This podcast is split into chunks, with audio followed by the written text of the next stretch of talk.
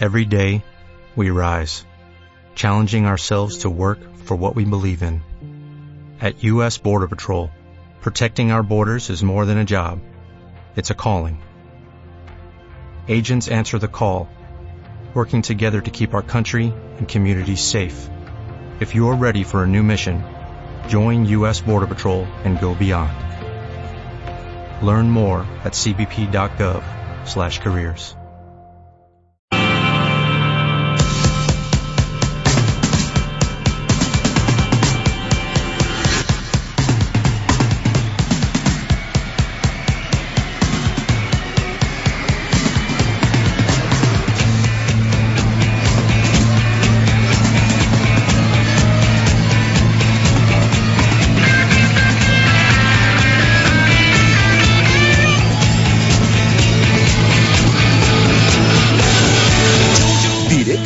Valladolid.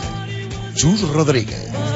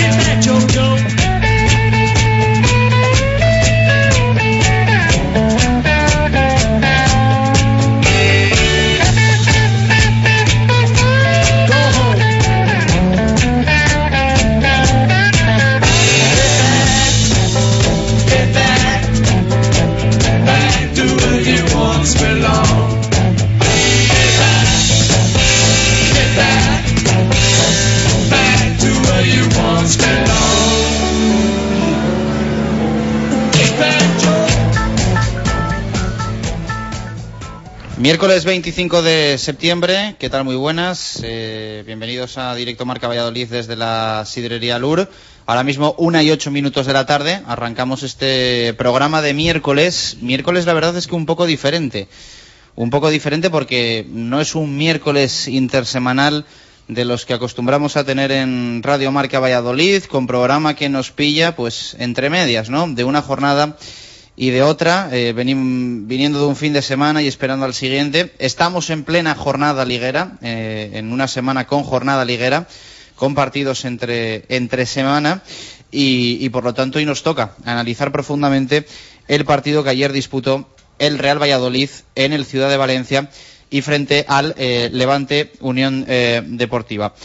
Vamos a estar aquí en el Lagar de Venancio hasta eh, las 3 de la tarde, eh, contándote cómo está el deporte vallisoletano, cómo está la actualidad y lo vamos a hacer lógicamente con eh, protagonistas. Estamos junto a la Michelin, muy cerca de muy cerca de la Michelin, junto a la calle Traductores, en la calle Traductores y, es nuestra intención repasar todo, ¿eh? queremos repasar todo, no vamos a perder tampoco la sintonía habitual de, escuchar sonidos. Vamos a escuchar la rueda de prensa de, de, Juan Ignacio Martínez, el técnico del Real Valladolid, que ayer en rueda de prensa, lógicamente, atendió a los medios de comunicación tras el empate 1-1 entre el Levante y el Real Valladolid. Un punto que suma uno más el conjunto de, Juan Ignacio y que hace que sean ya cinco. Eh, la verdad es que no son muchos puntos, son cinco de 18 posibles pero eh, tal y como está la primera división, eh, son puntos también para valorar y en las circunstancias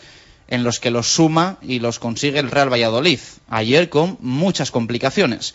Complicaciones de todo, de todo tipo, porque ayer muchos jugadores ausentes, ni siquiera estuvo Marc Valiente en el once titular. Al final da la sensación de que viajó para poco a tierras eh, del Mediterráneo el central catalán del Real Valladolid, que no pudo estar frente al Atlético de Madrid y que eh, ayer viajó, entró en la convocatoria, pero no disputó ni un minuto del partido. Eh, lo jugó todo en el centro de la defensa Jesús Rueda junto con Carlos Peña. Fue la pareja titular del Real Valladolid en el Ciudad de Valencia en el empate 1-1. Un partido marcado, muy marcado, por esa expulsión en el minuto 43 eh, de partido de Verdic, el futbolista franco-marroquí del Real Valladolid, que mmm, fue expulsado por nada. Fue expulsado eh, por nada. Y la verdad es que fue un palo para, para el Real Valladolid. Fue un palo para el Real Valladolid la expulsión eh, por parte de Hernández Hernández a Zacaria Verdic. Eh, Hernández Hernández otra vez. Ayer lo comentábamos más de forma anecdótica que, otra cosa, que arbitraba Hernández Hernández, que era en la misma ciudad y el mismo árbitro con el que había habido la tremendísima polémica del saque de banda, un saque de banda que era para el Real Valladolid, que él lo sabía y que permitió sacar al Valencia, que en la misma jugada marcó un gol a la postre decisivo para el resultado final del encuentro en aquel partido en Mestalla, finales de la temporada pasada. Y ayer Hernández Hernández, por lo que sea, se volvió a equivocar. Lo de ayer, esperemos que fuese simplemente eso, que fuese simplemente un error, que fuese solo un error de eh, Hernández Hernández y que para nada eh, esperemos haya habido pues esa mala intención que sí pareció que existió en Mestalla en su día. Por lo tanto, eh, vamos a dejarlo en un error arbitral más, casualidad que sea de Hernández Hernández, pero insistimos, el primer fallo, el primer fallo lo comete el Comité Técnico de Árbitros, el Comité Técnico de Árbitros, cuando eh, designa este partido a Hernández Hernández. Hay muchos colegiados, hay muchos partidos y el reencuentro entre este colegiado canario, que estuvo más de un mes en la nevera por lo que ocurrió en Mestalla, no corría ningún tipo de prisa. Y la ha tenido, insisto, el, Comité Técnico de Árbitros para que Hernández Hernández arbitrase al Real Valladolid. Eh, hay gente que comenta todo tipo de cosas, incluso que pueda haber eh, parte de venganza por parte del árbitro de lo ocurrido la pasada temporada, porque hay que recordar que el Real Valladolid, con todo derecho, fue hasta el final con este tema. Hubo un momento, es verdad, que podía haber seguido y se plantó, pero recurrió en varias ocasiones a los diferentes organismos nacionales para que se le diese el punto de Mestalla por lo del saque de banda o que al menos se repitiese en los últimos minutos del partido. El Valladolid lo peleó y muy posiblemente pues esto no le haya gustado a Hernández Hernández, que ayer, insisto, comete un error de bulto. Porque cuando un colegiado ve algo que no existe, ve algo que no existe, es cuando realmente está cometiendo un error. Yo muchas veces entiendo y comprendo que haya algo, exista algo, y al colegiado le entre la duda, pero cuando no hay nada, cuando no hay nada, la realidad es que se lo inventa. La realidad es que se lo inventa. Y por mucho que un futbolista le engañe, como ayer le puede engañar su metra a Hernández Hernández, al final eh, el árbitro se deja influenciar por lo que hace en este caso el jugador del Levante Unión Deportiva. Penalti que por suerte paró Diego Mariño, pero los 45 minutos, segundos 45 minutos que el Real Valladolid jugó con un hombre menos, eso ya no se lo devuelve absolutamente nadie. Así que lo vamos a dejar en eso, en un error, sin más, de Hernández Hernández, que esperemos, eso sí, no vuelva a pitar en mucho tiempo al Real Valladolid. En mucho tiempo y ojalá también el presidente del Real Valladolid alce un poco la voz. Alce un poquito la voz porque está muy bien eso de hacer amigos en los organismos en Madrid, llevarse bien con todo el mundo, pero si luego te toman por tonto en cuanto pueden, sea quien sea, de poco sirve. De poco sirve estar callado, tener un buen comportamiento, ser educado, de poco sirve. Y a veces vemos como otros equipos les funciona cuando eh, delante de los micrófonos pues eh, mandan recaditos también a los, a los colegiados y, y, yo creo que el Real Valladolid lo que no puede hacer es como que no ha pasado nada. Lo que no puede hacer es como que no ha pasado nada porque estamos hablando de partidos muy importantes, partidos muy, muy, muy importantes frente a rivales directos en la lucha por la permanencia en la primera división del fútbol español. Ayer se jugaron unos cuantos partidos. Eh, en primera se jugaron cuatro partidos, hoy se van a jugar otros tres y mañana otros tres. Eh, ayer Barça 4, Real Sociedad 1, Atlético de Madrid 2, Osasuna 1, Málaga 2, Almería 0 y lo del Ciudad de Valencia, ese empate que estamos contando entre el Levante y el Real Valladolid. Y hoy se van a jugar a las 8 de la tarde Granada-Valencia y Sevilla-Rayo, ya a las 10 de la noche, en el Martínez Valero, el Elche Real Madrid. Mañana jueves, 8 de la tarde, Athletic Betis, 10 de la noche, Getafe Celta y misma hora, a las 10 de la noche, Villarreal Español. Y el viernes ya empieza la siguiente jornada, la séptima jornada para el Real Valladolid, recuerden, a partir de las 9 y en el nuevo estadio José Zorrilla, frente al Málaga de Bern Schuster. El próximo viernes, partido en Zorrilla frente al Málaga, que viene de ganar 2-0 al Almería. El Pucel ahora mismo en la clasificación con 5 eh, puntos eh, tras 6 partidos jugados. Están en descenso Osasuna con 3 puntos, los mismos que tiene el Rayo Vallecano, y 2 tiene el Sevilla. Osasuna ya ha jugado su partido de la sexta jornada y no lo han hecho ni Rayo ni Sevilla. Pero tiene también tres puntos el Almería, que es el primero que está fuera de los puestos de descenso, y tres también el Elche, que juega eh, esta noche frente al Real Madrid. Por lo tanto, lo tiene muy complicado el equipo de Escriba para eh, conseguir su primera eh, victoria en esta temporada 2013-2014. Si se impone la lógica, que no siempre pasa en el fútbol y en el deporte, el Real Valladolid se irá tras la sexta jornada con dos puntos de margen sobre los puestos de descenso. Cinco para el Real Valladolid y tres para, seguro, Almería Osasuna y veremos si también para el Elche, a falta de lo que hagan el Rayo Vallecano y el Sevilla, que se enfrentan entre ellos hoy a las 8 de la tarde en el partido que abre el fútbol de jueves, de miércoles, perdón, junto con el eh, Granada-Valencia. Así que eso es lo, lo que tenemos y cómo está la jornada. Luego, a partir de las 2, vamos a hablar mucho de fútbol.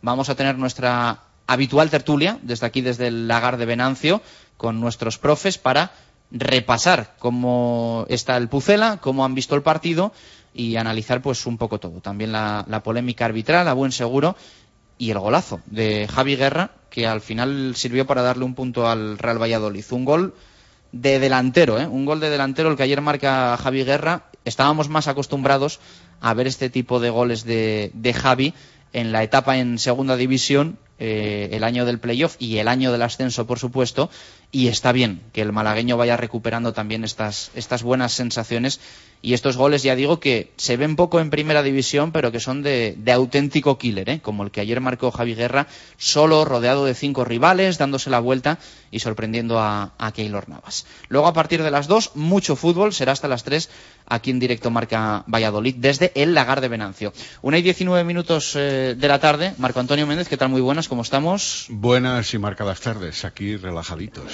Sí, estamos muy bien eh, en el Lagar de Venancio. Eh, tenemos que contar poquitas cosas del balonmano Valladolid, pero sí alguna, ¿no? El próximo sábado hay partido a las 8 de la tarde en Huerta frente al Betia Naitasuna, los navarros que vienen de ganar el pasado fin de semana a Aragón, que llegan con los mismos puntos que el balonmano Valladolid en el casillero de victorias, derrotas, empates de la clasificación de Liga Sobal. Y lo que sigue trabajando la directiva de Oscar Simón es en buscar patrocinadores y aliados, ¿no? Para, para una dura temporada en lo económico. Sí, yendo por partes, eh, efectivamente, el Anaitasuna viene a Huerta del Rey el próximo sábado a partir de las 8 de la noche. Es un equipo que en estos momentos está emparejado con el Cuatro Rayas eh, Balonmano Valladolid que tiene eso, una victoria y una derrota igual que los nuestros, igual que los de Nacho González. Hay que apuntar que es un equipo que ya se ha consolidado en la máxima categoría y que para muchos es un espejo organizativo de cómo hay que participar en Asobal sin alaracas, sin complicaciones, pero manteniendo el estilo de la cantera y el estilo balomanístico, además de una financiación siempre consecuente lo cual en estos tiempos no deja de ser un capítulo súper importante. El eh, técnico vallisoletano está empezando en cierta medida a ver eh, con optimismo las posibilidades del próximo sábado, a tenor de los dos hombres que no participaron en Granollers, que de hecho ni viajaron, como el central César Pérez Merino, no lo olvidemos, el único central compuesto específico en el equipo, aunque si bien las suplencias, entre comillas, de Ávila por un lado y de Alberto Cabino por otro, han dado buen resultado a tenor no del tanteo cosechado en Granollers, pero sí del juego desplegado por el equipo. De ahí el optimismo, en principio, que se vive en el seno del vestuario vallisoletano. Algunos jugadores lo manifiestan claramente, como son sus sentimientos y su motivación desde que Nacho González está en la disposición técnica. Y por otro lado, el optimismo para poder contar el próximo sábado ante los navarros con los dos lesionados que no viajaron precisamente a las tierras vallesanas, como el central César Pérez Merino y Guillermo Corzu. Ambos todavía no participan de un, o al menos hasta ayer, de una manera absolutamente llena en lo que podríamos llamar los entrenamientos, pero evolucionan muy favorablemente y van a poder quizá estar de la partida. No sé si mejor el cubano, después del golpe en la rodilla que ha padecido durante este tiempo y que se aconsejó pudiera consolidar mejor la mejoría, y valga la redundancia, teniendo en cuenta cómo era el partido de Granollers y las dificultades que presentaba, aunque luego parece que fueron menos porque el equipo respondió francamente bien, y eh, quizá un poco más retrasado, pero con ciertas expectativas también, según el propio jugador, de César Pérez Merino. Así que, salvo la baja de Pablo Cacheda, se podrá contar quizá con todos. Es importante el partido. Es de esos en los que el equipo va Soletano tiene que apretar para la victoria en su cancha. Aquí hay que vender muy cara la derrota. Esto es una frase tópico, pero en el caso del eh, balonmano Valladolid, muy importante esta temporada, para al menos permanecer en la tabla clasificatoria un poco alejado siempre de aquellos puestos que vivió la temporada pasada. Y por otro lado, y ahora si quieres lo comentamos, Óscar Simón y su junta directiva está siempre pendiente de buscar alternativas de apoyo, sean del tipo que sean, al propio club. Y en este caso, hoy ha habido una rueda de prensa en ese sentido. Bueno, rueda de prensa eh, que ha sido en la, en la Escuela de Cocina, ¿no?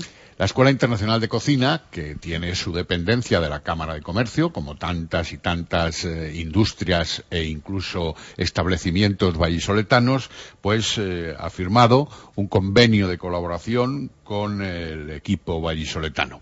Un convenio de colaboración que se ha presentado hoy, en principio con palabras de Antonio Rodríguez, que es el vicepresidente de la Cámara de Comercio, también del propio director de la escuela, Ángel Moretón, incluso de Óscar Simón, aunque para apuntar y valorar convenientemente. Y este es un dato que yo quiero extraer de manera positiva. Cuando presentó Óscar Simón su plan de, eh, de liderazgo en la presidencia del club vallisoletano, él habló no solo de términos deportivos, sino también de términos formativos, entre otras cosas. Se haría una escuela de entrenadores, eh, se haría también eh, buscar el propiciar el progreso cultural y formativo de los jugadores de la plantilla.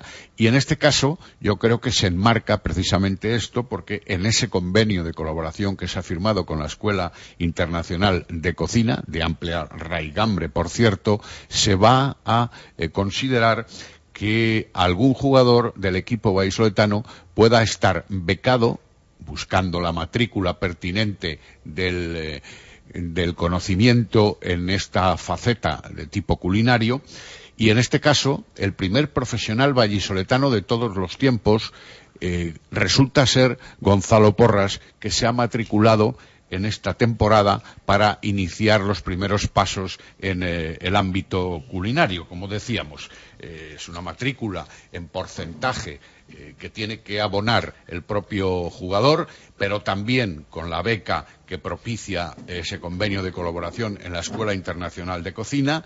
Habrá tres meses de clases teóricas. Gonzalo Porras, que ha sido el último a intervenir, ha eh, hecho también alusión al interés de alguno de sus compañeros en quizá buscar esa oportunidad, que es en realidad una oportunidad con eh, el cumplimiento de la satisfacción personal que alguno de los jugadores pueda tener, porque la vida deportiva, como todo el mundo sabe, tiene unos límites. Y luego, obviamente, hay que tener o labrarse un porvenir previo o a la limón de la práctica deportiva para luego poder desempeñar aspectos de tipo social fuera del margen deportivo. Incluso Gonzalo Porras ha manifestado que a él no le importaría, que tiene en mente abrir un restaurante eh, orientado al mundo del deporte. No sé si con dietas o no específicas para aquellos que sigan en activo, pero desde luego con esa ilusión y con esa veteranía que también ha manifestado tener como consecuencia de raigambre familiar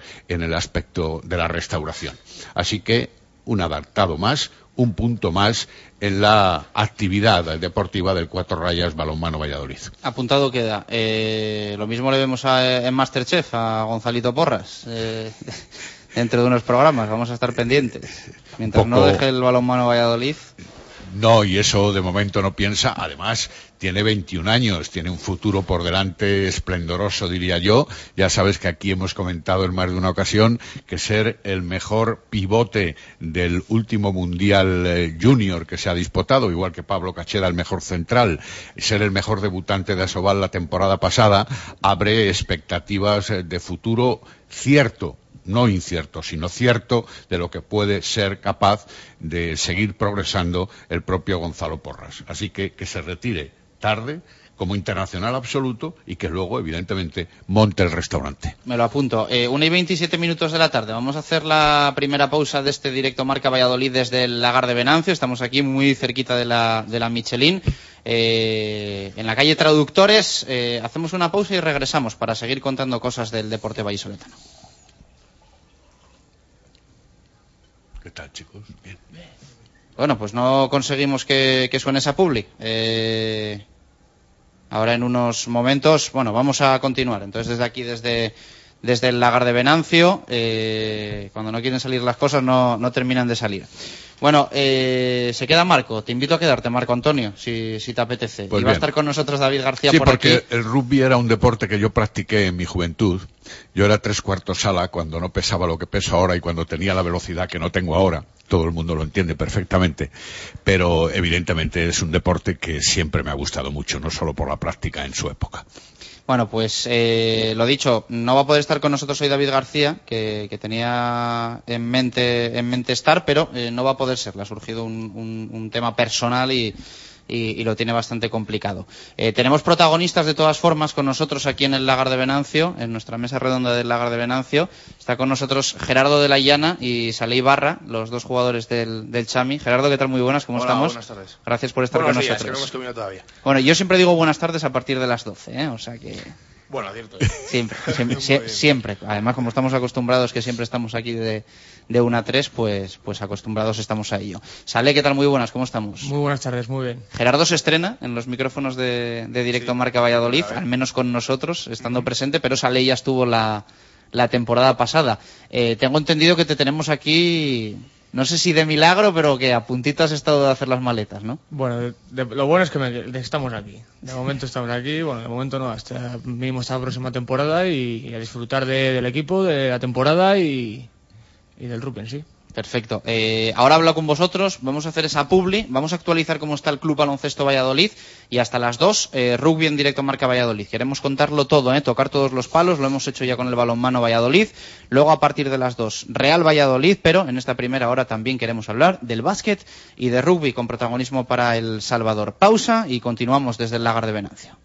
Radio Marca Valladolid, 101.5 FM.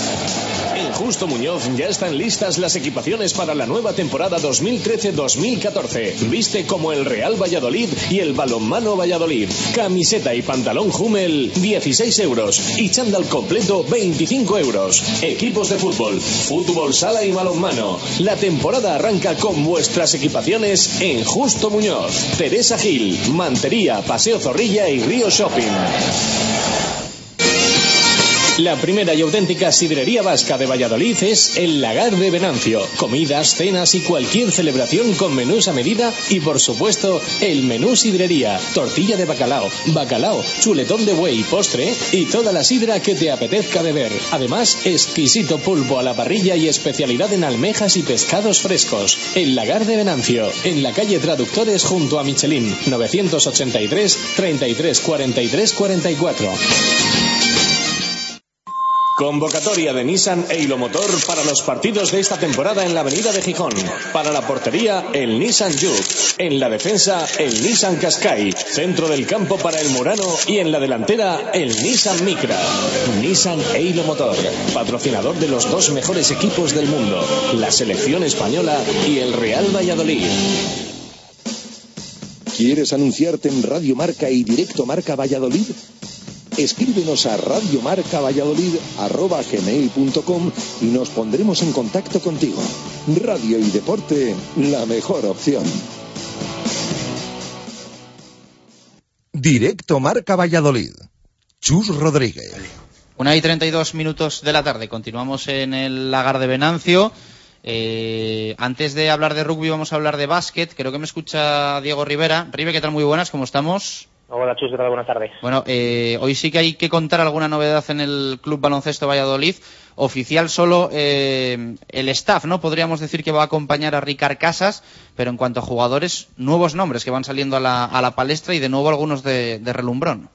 Sí, si quieres, bueno, te vamos empezando por el, por el tema de lo que se ha hecho oficial, ya como bien dices, y es la concepción ya definitiva de todo el cuerpo técnico que va a acompañar esta temporada a Ricard Casas eh, y que van a ser los encargados de llevar la gestión del equipo. Ya sabíamos que iban a estar en ese staff técnico Javi Bello, preparador físico, el doctor Javier Alonso y también Miguel Ángel Salcedo como fisioterapeuta. Son las tres personas que continuaban de la etapa anterior con Roberto González de la temporada pasada, pero todavía faltaban dos puestos por cubrir, el de segundo entrenador y el de delegado. Ya conocemos los dos nombres, el segundo entrenador va a ser eh, Antonio Pérez, eh, un un entrenador que estuvo que ha estado en las últimas nueve temporadas como entrenador principal en La Coruña, logrando además eh, varios ascensos, también estuvo eh, invitado con el cuerpo técnico de los Denver Nuggets de la NBA la temporada pasada, bueno, eh, al final va a ser él el, que va a ser el segundo entrenador, el ayudante de Ricard Casas. Y también conocemos ya también quién va a ser el, delegado que es Daniel Pérez, un vallisoletano de 23 años que va a ser el que se encargue de, de sustituir a Ángel Cano, que era el, el anterior delegado del Club Baloncesto Valladolid. Así que en ese aspecto ya sí que da por cerrada la confección del, del cuerpo técnico del Club Baloncesto Valladolid. Bueno, pues se va, se va cerrando todo, ¿eh? se va cerrando el, el círculo también en el banquillo y para el parquet nuevos nombres, ¿no? Como, como decíamos que empiezan a sonar. Sí, eh, han salido dos nombres ya también eh, a la palestra. Yo creo que eh, podemos decir que los dos van a llegar a Valladolid. Vamos a ver en qué condiciones. Empezamos por, por eh, Renato Buldrich, un jugador eh, americano que, que ha estado a prueba con Bilbao hasta, hasta hace unos pocos días, eh, con el equipo que también estuvo a prueba el islandés Wilhelmsson, también con Bilbao, o sea que parece que está encontrando mercado allí el Club Baloncesto Valladolid. Se trata del hijo de un jugador eh, pues histórico de la NBA, un, grandísimo jugador con unos promedios espectaculares en la NBA, Orlando Bullrich, pero bueno, poco tiene que ver, yo creo, eh, el jugador que está tratando de incorporar el club baloncesto Valladolid, un Renato Bullrich que en universidad, en cuatro temporadas en tenis y leemos en, en solo básquet que promedió eh, un punto y, un, y poco más de un rebote de cinco minutos de promedio por partido. Eh, no es un jugador, la verdad, que todavía haya dado ni mucho menos eh, no ha terminado de explotar todavía, pero bueno, eh, lo que va a hacer es venir a prueba, parece ser. Eh, va a estar unos entrenamientos a las órdenes de Ricard Casas y se tomará la decisión. No es como el resto de jugadores que han llegado que, sí que vienen ya firmados y, se incorporan desde ya la disciplina del club. Este jugador, Bullrich, llegaría a probar, llegaría a ver qué pasa y, si convence a Ricard Casas se quedará. Si no, pues seguirá buscando también otro interior el Club Baloncesto Valladolid que por cierto también el otro nombre que, que también ha, salido a escena ha sido el de, el de Jaritopoulos, un tío también griego como Basilopoulos, eh, 29 años, 206, eh, jugador eh, pues con amplia trayectoria y con mucha experiencia en el, en el baloncesto profesional, la mayor parte de, su carrera deportiva la ha jugado en, en Grecia, pero eso sí, el año pasado eh, jugó en la Liga Búlgara, haciendo muy, muy buenos números, la verdad, 18 puntos y 6 rebotes, pero bueno, desde luego que la Liga Búlgara no es ni mucho menos eh, la Liga ACB en cuanto a calidad, en cuanto a lo que se le pide a un jugador y lo que le exigen los rivales, pero bueno, es un jugador que, que ya cuenta con mucha experiencia, que como vemos tiene buenos números y que desde luego que, que podría venir bien a un club baloncesto Valladolid que en esa zona está bastante, bastante cojo todavía porque ahora de manera oficial solo cuenta con Netzat Sinanovic, que es el, el bosnio, el único jugador que ahora mismo tiene en cartera, así que parece ser que van a ser los dos próximos en llegar, Jaritopoulos llegaría eh, firmado y, y, y, normal, digámoslo así, un fichaje normal y corriente, se pondría a entrenar a las órdenes de Ricard Casas y Bullrich sería el que se tendría que ganar el puesto estando en un periodo de prueba. Ribe, lo ampliamos mañana. Un fuerte abrazo, gracias. Hasta luego. Bueno, queríamos tener desde el lagar de Venancio esa conexión con nuestro compañero Diego Rivera. Una y treinta y seis minutos de la tarde. Ahora sí que vamos a hablar un poquito de, de rugby con Gerardo de la Llana y con, y con Saley Barra. Nos acompaña, se queda con nosotros eh, Marco Antonio Méndez. Bueno, mmm, os pregunto a los dos. Eh, arranque muy bueno, ¿no? Con, con, el Chami de temporada, dos partidos, dos victorias, eh, parte alta de la, de la clasificación y bueno, yo creo que, que se presenta bonita ¿no? La, la, temporada, ilusionante, Gerardo. Sí, creo que mm, hemos puesto un, un, comienzo bastante bueno comparado con el año pasado, como acabamos. Creo que las bases y los objetivos quedaron bastante bien marcados el año pasado y queremos seguir con, con esa línea. Y bueno, eh, creo que los, los primeros puntos están bastante bien y hay que seguir trabajando para, para dar a la afición y a, y a la gente que, que vean que, que, seguimos con la misma línea y que queremos conseguir objetivos este año y poder ser títulos, ¿por qué no? Optar a ellos. Sí, yo estoy de acuerdo con Gerardo. Yo pienso que es la diferencia, la diferencia de este año al año pasado es, digamos, es el arranque de liga, ¿no? El arranque que tuvimos. Si bien es verdad, la, la temporada pasada no, no empezamos bien, empezamos creo que fue con dos, tres derrotas en los primeros cuatro partidos quizás este año eh, podamos conseguir, digamos, esas dos, tres victorias que nos separaron el año pasado de poder estar luchando con el Quesos en, ahí arriba, ¿no? Y, y, poder estar disputando la liga y como, bueno, ya, como pienso que ya sabemos, el factor campo en los playoffs y demás y no tener mm. que lucharlo toda última hora. Que es muy importante, ¿no? Luego en el playoff se nota... Se nota por muchísimo. supuesto, por supuesto, es un factor importantísimo eh, el apoyo de, de, la afición, estar en casa, conoces el campo, eh, la verdad que tiene mucho que ver. En, esta, mucho. en este arranque de temporada, lo decía Gerardo un poco, eh, siguiendo la línea de, del término del anterior, ¿tenéis un poco esas sensaciones de que, de que tenéis todavía ese punch de, del término del anterior que, que, os llevó arriba? Sí, creo que mmm, lo tenemos, vamos a trabajar con ello y, y, vamos a conseguir objetivos y luchar. Y eso que la primera jornada no era fácil, ¿no? Eh, campo difícil, venía allí de ganar el Quesos la, la Supercopa, pero, pero bueno, era, era un, un campo difícil para, para el primer partido.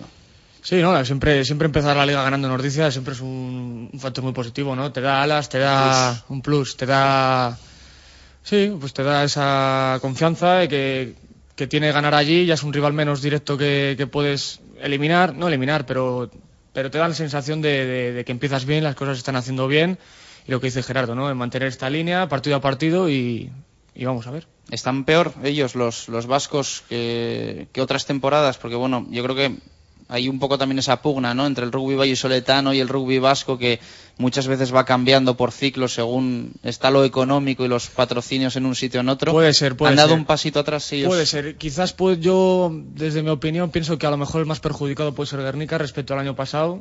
Mm, bueno, vimos el equipo que montó para, para competir en Europa y cómo acabó la temporada, ¿no? Eh, por temas económicos, pienso que Ordizia más o menos mantiene la línea. A lo mejor, pues igual hay un puesto que tiene peor cubierto que el año pasado, pero en líneas generales pienso que es el mismo equipo, mismo nivel. Y pienso que va a estar arriba. Va a uh -huh. estar arriba también, independientemente de, de, cómo haya empezado, o si hemos ganado o han perdido. Va a estar arriba. Gerardo, ¿tú qué opinas? Eh, no sé si los ves peor o no a Guernica, Ordicia y demás? Eh, bueno, Ordicia sabemos que han perdido varios jugadores bastante importantes, pero también han hecho unas renovaciones bastante buenas, como el número 8, un segunda línea.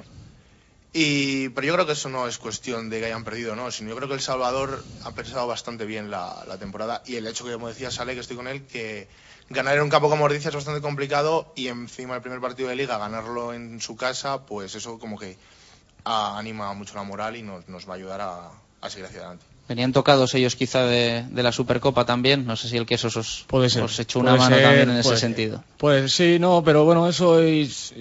Pongámonos en el caso contrario. Si llegan a ganar al Quesos, pues igual nuestro resultado hubiese sido diferente. No sé si realmente tiene que influir el, el resultado del partido anterior para el tipo de juego que puedan hacer, pero bueno, eh, nosotros estamos contentos con lo que hicimos. eh, igual con, contra el partido de Guernica. Y no debemos pensar eh, cómo están ellos o cómo dejen de estar, sino cómo estamos nosotros, cómo trabajamos semana a semana y partido a partido. Extrayendo mensajes de lo que habéis venido comentando desde hace unos minutos, ¿se puede pensar que ya las exigencias en esta temporada son inevitables?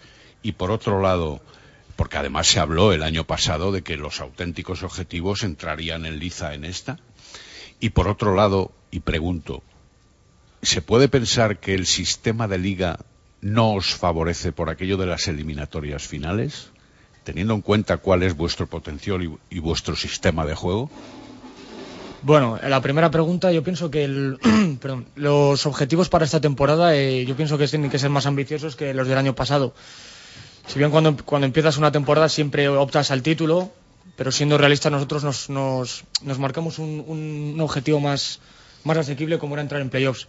Este año no, este año yo pienso que podemos ir perfectamente por la liga, es uno de nuestros objetivos, también como, como puede ser la Copa del Rey. Y y por ejemplo, la segunda, la segunda pregunta que has hecho, pues yo pienso que eso viene en función también de los resultados a lo largo de la temporada. Estamos en lo mismo de siempre. Si acabas primero, va a ser todo favorable. Por ello, yo pienso que el, el sistema de liga que hay es algo, algo bastante bueno para que para mantenerte competitivo durante toda la temporada y que no el hecho de entrar eh, cuarto o sexto eh, Sea en, un- diferente. en una liga regular, a lo mejor cuando ves que no hay alcance posible del liderato. A lo mejor quedando cuatro jornadas matemáticamente ya no puede ser, ya no puede ser Sí. campeón, con lo cual esos partidos, digamos, son los partidos de basura, digamos. Sí, sí. Sin embargo, en este sistema de playoffs puedes perfectamente eh, al cambiar uno o dos puestos, subir, bajar, jugarte eh, jugar en casa. Con lo cual pienso que es un sistema de, de liga bastante, bastante bueno y competitivo. Gerardo. Sí, estoy de acuerdo con Saleh. La, la primera pregunta creo que... Uy, se me había... Hemos El- he tenido- las, he las exigencias. Las para exigencias para esta, para esta temporada, es verdad. Em, creo que el año pasado nos marcamos un objetivo, eh, podíamos trabajar en ello y entrar en playoff, y este año creo que las exigencias van a ser superiores respecto al final de temporada que tuvimos. Creo que en playoff vamos a poder luchar perfectamente y la Copa del Rey será una exigencia obligatoria a entrar en ella. Y la segunda pregunta, tiene que salir toda la razón que el, método de, liga que se ha establecido va a aportar una mayor competitividad en todas las jornadas y durante toda la- todo el año. No como antiguamente que quien quedaba primero quedaba primero, segundo, tercero, sino ahora ya el, el hecho de quedar primero en playoff o segundo en playoff te da la ventaja de jugar en casa o jugar fuera y jugártelo todo. Entonces creo que está bastante, bastante bien. Tal vez es un poco prematuro eh, el hecho de conocer a los contrincantes de manera suficiente como para poder valorarles, puesto que llevamos dos jornadas en realidad. Pero, eh, ¿quiénes creéis que van a estar, como dicen los jovencitos, en la pomada al final, eh, con aquellos con los que hay que batirse el cobre de verdad para poder optar a esas posibilidades de éxito? Pues yo, mi opinión, pienso Habéis que... citado antes al BRAC y por experiencia Sí, y porque son sí, de los sí. nuestros. Obviamente- Algún tal. equipo vasco por, por fuerza. Sí. Pero yo no quiero hacer quinielas. Yo a lo largo de la temporada iremos viendo quién está mejor, quién está peor, quién sube, quién baja. Y al final se sabrán cuáles son los equipos mejores de España. Yo sí voy a mojarme, yo pienso que el, el Quesos va a estar arriba con Ordicia, nosotros, y pienso que este año ha montado un muy buen equipo, muy competitivo, Cisneros también, los madrileños. Y pienso Se que van a nota- dar- se El nota otro que día el Quesos tuvo un partido allí muy difícil. para cómo suele solventar Sí. los partidos el Sí, Quesos sí. últimamente. El resultado lo Eso dice es. todo, ¿no? De todos modos, estas dos jornadas que llevamos, quitando, bueno, eh, Quesos, que a priori, a priori es el favorito para, para revalidar título, pienso que los, los resultados que está viendo en, en los diferentes campos eh, son muy sorprendentes. Eh, así ahora mismo que venga a la, a la mente, por ejemplo, Samboy no ha ganado ni un solo partido y, es- y fue uno de los equipos punteros del año pasado. Eh, Cisneros también sí que era un equipo correoso la temporada pasada, pero este año la verdad que, que están manteniendo un nivel durante estos dos partidos y también por plantilla vuelvo a repetir que han montado un equipo muy muy Muy competitivo. muy competitivo. Entonces, pues ya, ya, ya os digo, en principio para mí esos cuatro equipos, pero que puede haber perfectamente sorpresas. Luego y ahora mismo- sorpresa, ¿no? En la- en- ganó en la primera jornada creo que Santander, ¿no? Los Santander cántabros ganaron en- en la primera jornada. claro, eso fue es. también Entonces- una sorpresa y que tengo entendido que, que, que mosquea también mucho el césped sintético Sí. de, de su campo. de su campo, ¿no? Que, Sí, que la puede verdad- ser también un factor que... La verdad es que sí, no es, no es, no es buen gusto, sobre todo para este deporte que estás placando, que estás cayendo al suelo, que estás. eh, pues esos tipos de césped, además que no estén bien cuidados, siempre daña mucho y efectivamente. Y luego, pues por ya otros, otros factores como pues el tema del bote del balón también influye mucho. Sobre todo el campo del, del Santander, pienso, y, y lo que hemos hablado, por ejemplo, nosotros dentro del, equipo, tiene unas medidas muy pequeñas, con lo cual eh, equipos que jueguen, por ejemplo, la mano, les va a resultar más difícil. Ellos tienen un juego muy correoso, muy cerrado, muy duro y les favorece. Con lo cual ganar allí va a ser va a ser bastante, Va a ser bastante complicado, complicado. Rompe con algo clásico del rugby como ha sido el barro y el lodazal en las zonas. O norteñas. sea, a mí no me gusta, a mí no me gusta ni en el rugby, ni en el fútbol, No, ni, en ni en ningún deporte, ningún pero deporte. bueno, es, es, es Sí, lo que está, hay, ¿no? está todo el mundo, todos los profesionales un poco en contra de eso, pero también hay que tener en cuenta a veces que no va a quedar más remedio que recurrir Obviamente, a esa obviamente. circunstancia, ¿no? Por el, por, por los costes de mantenimiento, Obviamente. por la modernidad que se va imponiendo, mejorarán también las condiciones de, de los respectivos céspedes, Sí. pero es evidente que al final y a la postre se llegará a eso porque tampoco da espectáculo un campo embarrado donde Sí. no se puede manejar Sí, el balón, donde se escapa Claro. de manera constante, donde no se puede correr, es decir, la finura y, y- y- y lo espectacular del propio deporte También- no llega a esos niveles, con esos campos. También vamos a ponernos en el caso contrario. Ellos, ellos me imagino que al, eh, cuando juegan en otros campos que son de césped natural, dimensiones más grandes como los campos Lo notarán digamos, también, lo notarán sí, sí. también, efectivamente. Lo notarán. Eh, un poco decía Gerardo, ¿no? Tema económico. Eh, ¿Cómo os afecta la pérdida del patrocinador principal en el, en el Chami? No sé si estáis notando algo, si el club os transmite algo, si estáis esperando, no sé un poco este tema como Eh, a nivel de jugadores, eh, yo pienso que no nos ha influido para nada. Eh, seguimos con el mismo plan del año pasado, La misma ilusión pero- de jugar. efectivamente, y tampoco es nada que nos que nos, que nos atañe directamente en el sentido de que nosotros pues no es el mismo no es el mismo patrimonio que puede tener un equipo de fútbol que a lo mejor un jugador de esta puede cobrar más no nosotros simplemente nos dedicamos a jugar y, y cuando el club eh, pueda o no pueda pues nosotros estamos ahí y, no hay más. Aunque vuestras sensaciones sean muy buenas, Gerardo, eh, esta temporada mm, uno ve vuestra plantilla y es verdad que habéis perdido dos jugadores muy importantes, ¿no? Como Dani Marrón y, y Jakey Carter. Eh, ¿Les vais a echar de menos? Pues sí, si te dijese que no te, te mentiría, sí, claro que sí. Dani Marrón, un jugador como, como él, de sus características internacional y un gran talonador, pues eh, siempre se echa mucho de menos, está claro.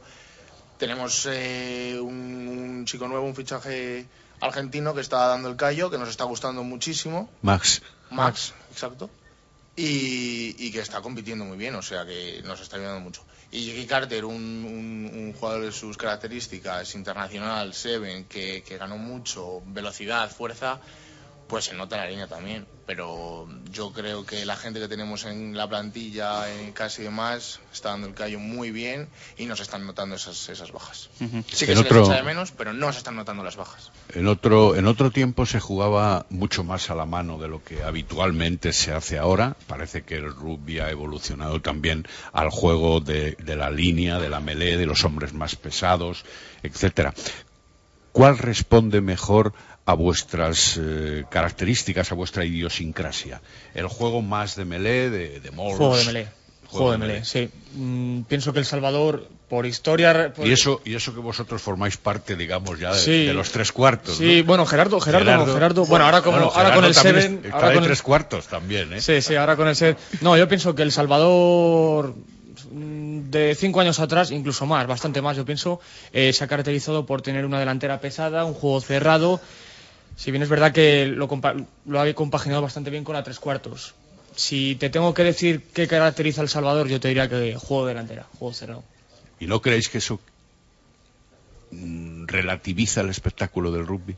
el pase a la mano es muy bonito, la carrera de los tres cuartos es evasión, maravilloso, ¿no? ¿no? La penetración, las fintas, eso con la melé no se puede hacer. Se coartan también un poco. Pero ahora mismo- Yo ahora estoy hablando como espectador también, ¿eh? Eh, claro, hablas como espectador, nosotros hablamos como jugadores y ahora mismo para nosotros lo que prima no es el espectáculo sino los resultados. No, bueno, por supuesto. Con lo cual, con lo cual nosotros, digamos, intentamos explotar lo que, lo que, lo que podemos creer que, que- que podemos Que explotar los resultados. mejores resultados. Las mejores cualidades que podéis dar están ahí. Efectivamente, también, también depende un poco de lo que estoy diciendo de, de que nos basamos más en juego de delanteros es en, en líneas generales. Pienso que depende también un poco el rival, eh, si tiene mejor delantera, mejor tres cuartos, pues nosotros vamos a jugar por un lado u otro.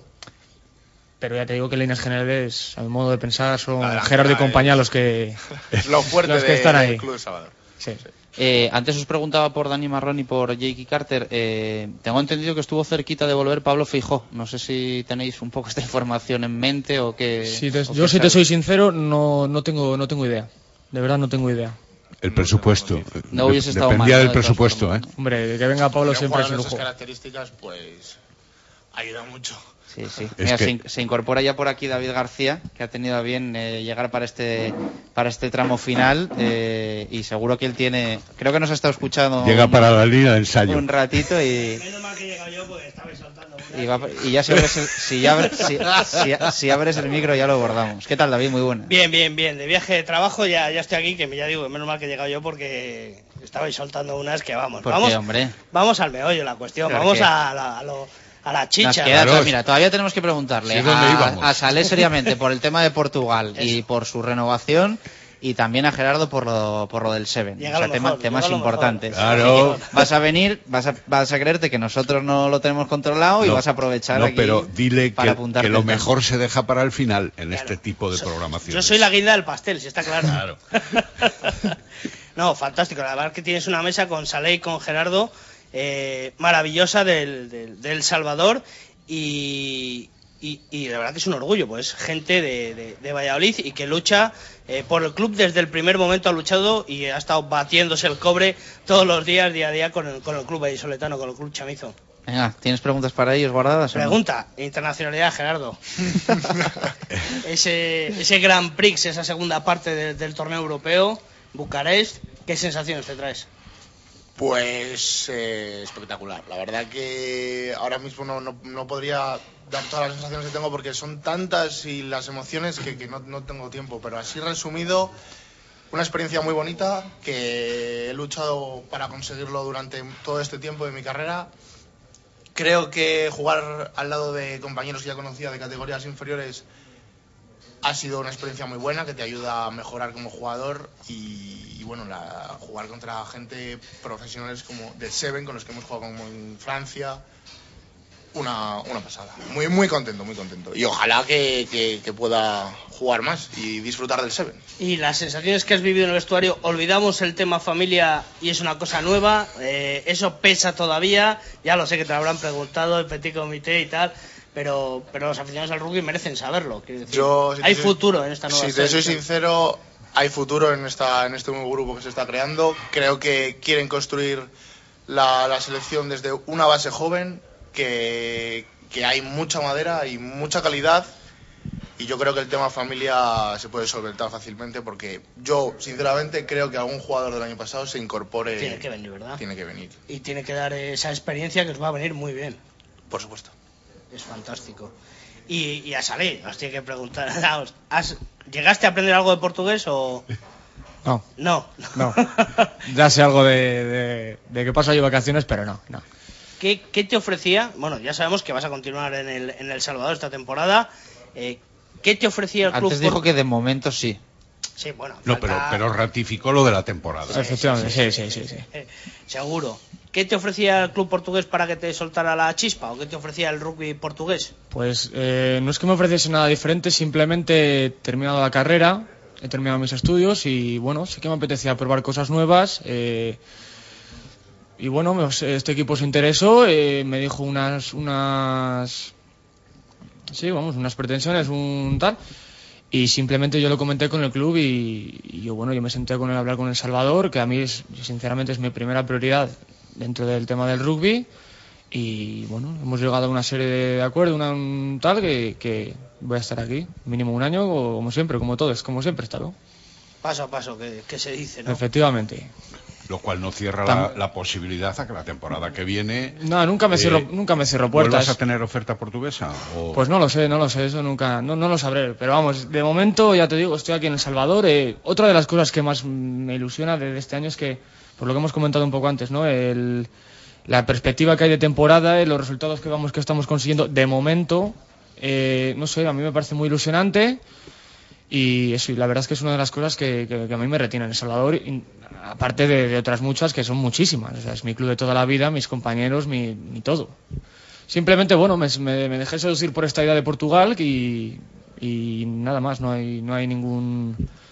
No hay nada extraño, no hay nada. Sí, por, por lo innovador, ¿no? Porque Efectivamente. el caso, por ejemplo, de Dani llevaba tiempo que quería salir, y- Efectivamente. pero por tener una experiencia nueva, no porque estuviera disgusto en el, en el club, ¿no? Sino por vivir esa experiencia nueva. Efectivamente. En tu caso tú estás a gusto y si surge, pues eso, la exoticidad o, o el probar algo nuevo, pues te puede llamar la atención, Eso ¿no? es, eso Bueno, es. Quizás el año que viene a lo mejor Dani te hace una oferta allí por, por su club, ¿no? Ya lo veremos. Lo que está claro es que ambos son dos muy jóvenes, son muy jóvenes, les quedan muchísimos años en el rugby, con lo cual pueden optar a muchísimas cosas, chus. o sea que- ¿Qué tenéis en las próximas jornadas? Pues este fin de semana, el domingo, vamos a Santander, que, que Ah, hemos estado hablando de, precisamente sí, Santander. que Sí, hemos estado hablando de- del campo y demás. Y Partido muy duro, lo habéis estado comentando, Muy duro, pero partido muy con- duro. Con, con casi 10 15 eh, argentinos. Y sin casi, ya, sí. Ya sabemos cómo Sí, sí. juegan los argentinos. Los conocemos muy bien.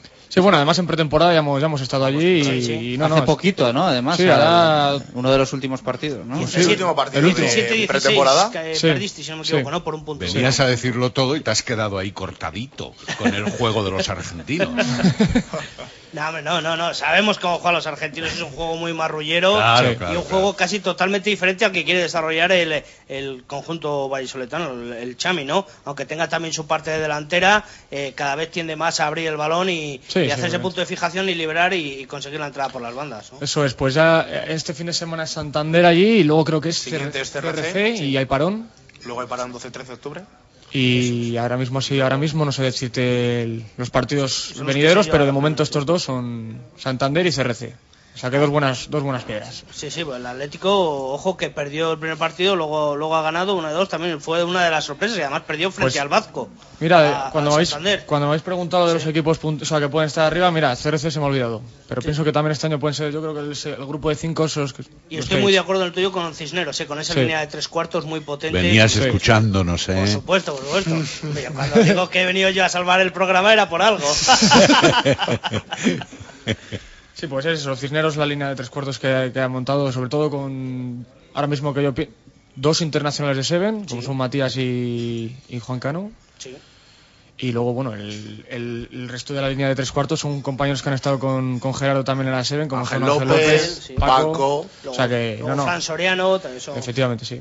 Es evidente que en el Seven se proporcionan, entre comillas, unas condiciones de juego muy aplicables para el para la 15.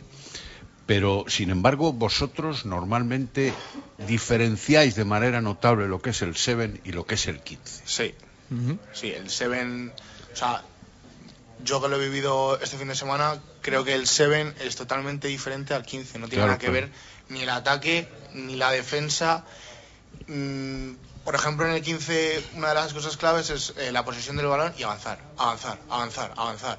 En el Seven, posesión del balón, correcto, pero la búsqueda de espacios. O sea, puedes incluso retroceder, claro, claro. buscar huecos, parar. Fintar, mirar. carrera, ¿Sabes? Eso sea, parece a velocidad. correpilla, ¿verdad? Eh, Es, claro. es como un, como, como decía mi compañero Sale, es un, es un tocata a lo grande, un tocata a lo bestia. Sobre todo, las, sobre todo las diferencias son A, a- a nivel, o sea, a nivel, a nivel que ha jugado Gerardo. No es el mismo Seven que juega Gerardo que, que- que podemos jugar los demás en pues, un partido amistoso. Entonces las diferencias se ven, las diferencias de 15 y de 7 se ven cuando se juega a nivel. eh, Por eso digo que hay cosas extrapolables y, Y físicamente Sí, sí, sí, por también supuesto, hay que por estar muy, muy bien. Hombre, es que hay que- correr todo el campo Madre entre mía. siete, claro. Parece, parece mentira que son 7 minutos que en un campo en un partido de 15 que son 40 minutos que dices, joder, 40 minutos ya acabado, estás en el descanso y bueno, pues bien.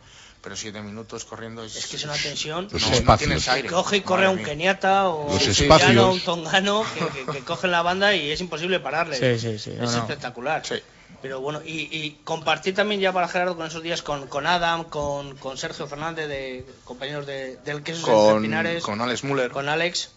¿Qué tal ha ido? Bien, la convivencia muy bien, muy bien. Somos compañeros tanto dentro como fuera del campo. El, ellos el quesos, nosotros yo de Salvador, pero la, la convivencia es, es la misma como un compañero de Madrid, de Barcelona o de Valencia. Afortunadamente vosotros no vivíais el rugby vallisoletano hace 15 años entre unos y otros, es decir, entre los del BRAC Los y los de Chamis, Yo ¿no? por, yo, por ejemplo, Pero tengo- eran épocas que verdaderamente, Sí, sí, sí. incluso en concentraciones de la selección española, no había esa familiaridad que tú describes, Gerardo. Puede ser que Lamentablemente, haya, que haya yo. cambiado el, el- el rugby, ¿no? La, la, la familiarización entre los jugadores. Aquello que se propugnaba desde toda la vida de la caballerosidad de los Sí, jugadores del rugby, Yo siempre digo de todas formas que mm, en todos los deportes y en muchísimos equipos en los que lo están pasando mal y hay crisis y tal, hasta en ese sentido ha- hay un sentido de solidaridad que antes no había. Sí, O sea, te lo garantizo. Sí, O sea, porque sí, sí, yo lo veo en todos los deportes y en todos los equipos, menos en el Barça y en el Madrid y en el fútbol, que cada vez va más. Porque como son los que no tienen ningún problema de ningún Claro, tipo y ganan claro. todos siempre, Claro. pues nadie, el, el rival pelea por ser mejor que yo. Aquí es saber quién lo, pa- quién lo pasa menos mal. No. Y hay un sentido y un punto ahí de solidaridad que, ya digo, hace- yo lo he visto en años- muchos equipos. ¿eh? No, lo que pasa es que hace siete años la crisis no existía, esa crisis económica que ahora verdad azota en todos los frentes y, y, sin embargo esas relaciones eran tensas y distantes siempre que se hablaba de un equipo o se hablaba del otro, esos celos profesionales, esos comportamientos antideportivos y yo sí me mojo ¿eh? con lo de los argentinos tú y yo con lo otro y evidentemente eso no era constructivo ni para el rugby de ningún tipo ni para el deporte vallisoletano y no paso los límites de ahí. ¿eh? Pues directamente lo que han dicho ellos antes de que veían más favorito al Black, que lo, venía escuchando. Eso no se oía eso nunca. No se, oí- no se Nunca. En la actualidad nunca. nunca. Bueno, Y eh, además hablaban eh, como majestáticamente, Sí, los por, otros, por descontado, Sí, sí, sí. sí. nos. La última, David. Sí, bueno, yo tenía dos, pero bueno, Venga, es, te permito es- las dos. es, eh, la última, que lo, lo habéis comentado, lo has preguntado tú, Chus, si el- la no existencia de un patrocinador principal os podría, os, po- os influenciaba en el juego.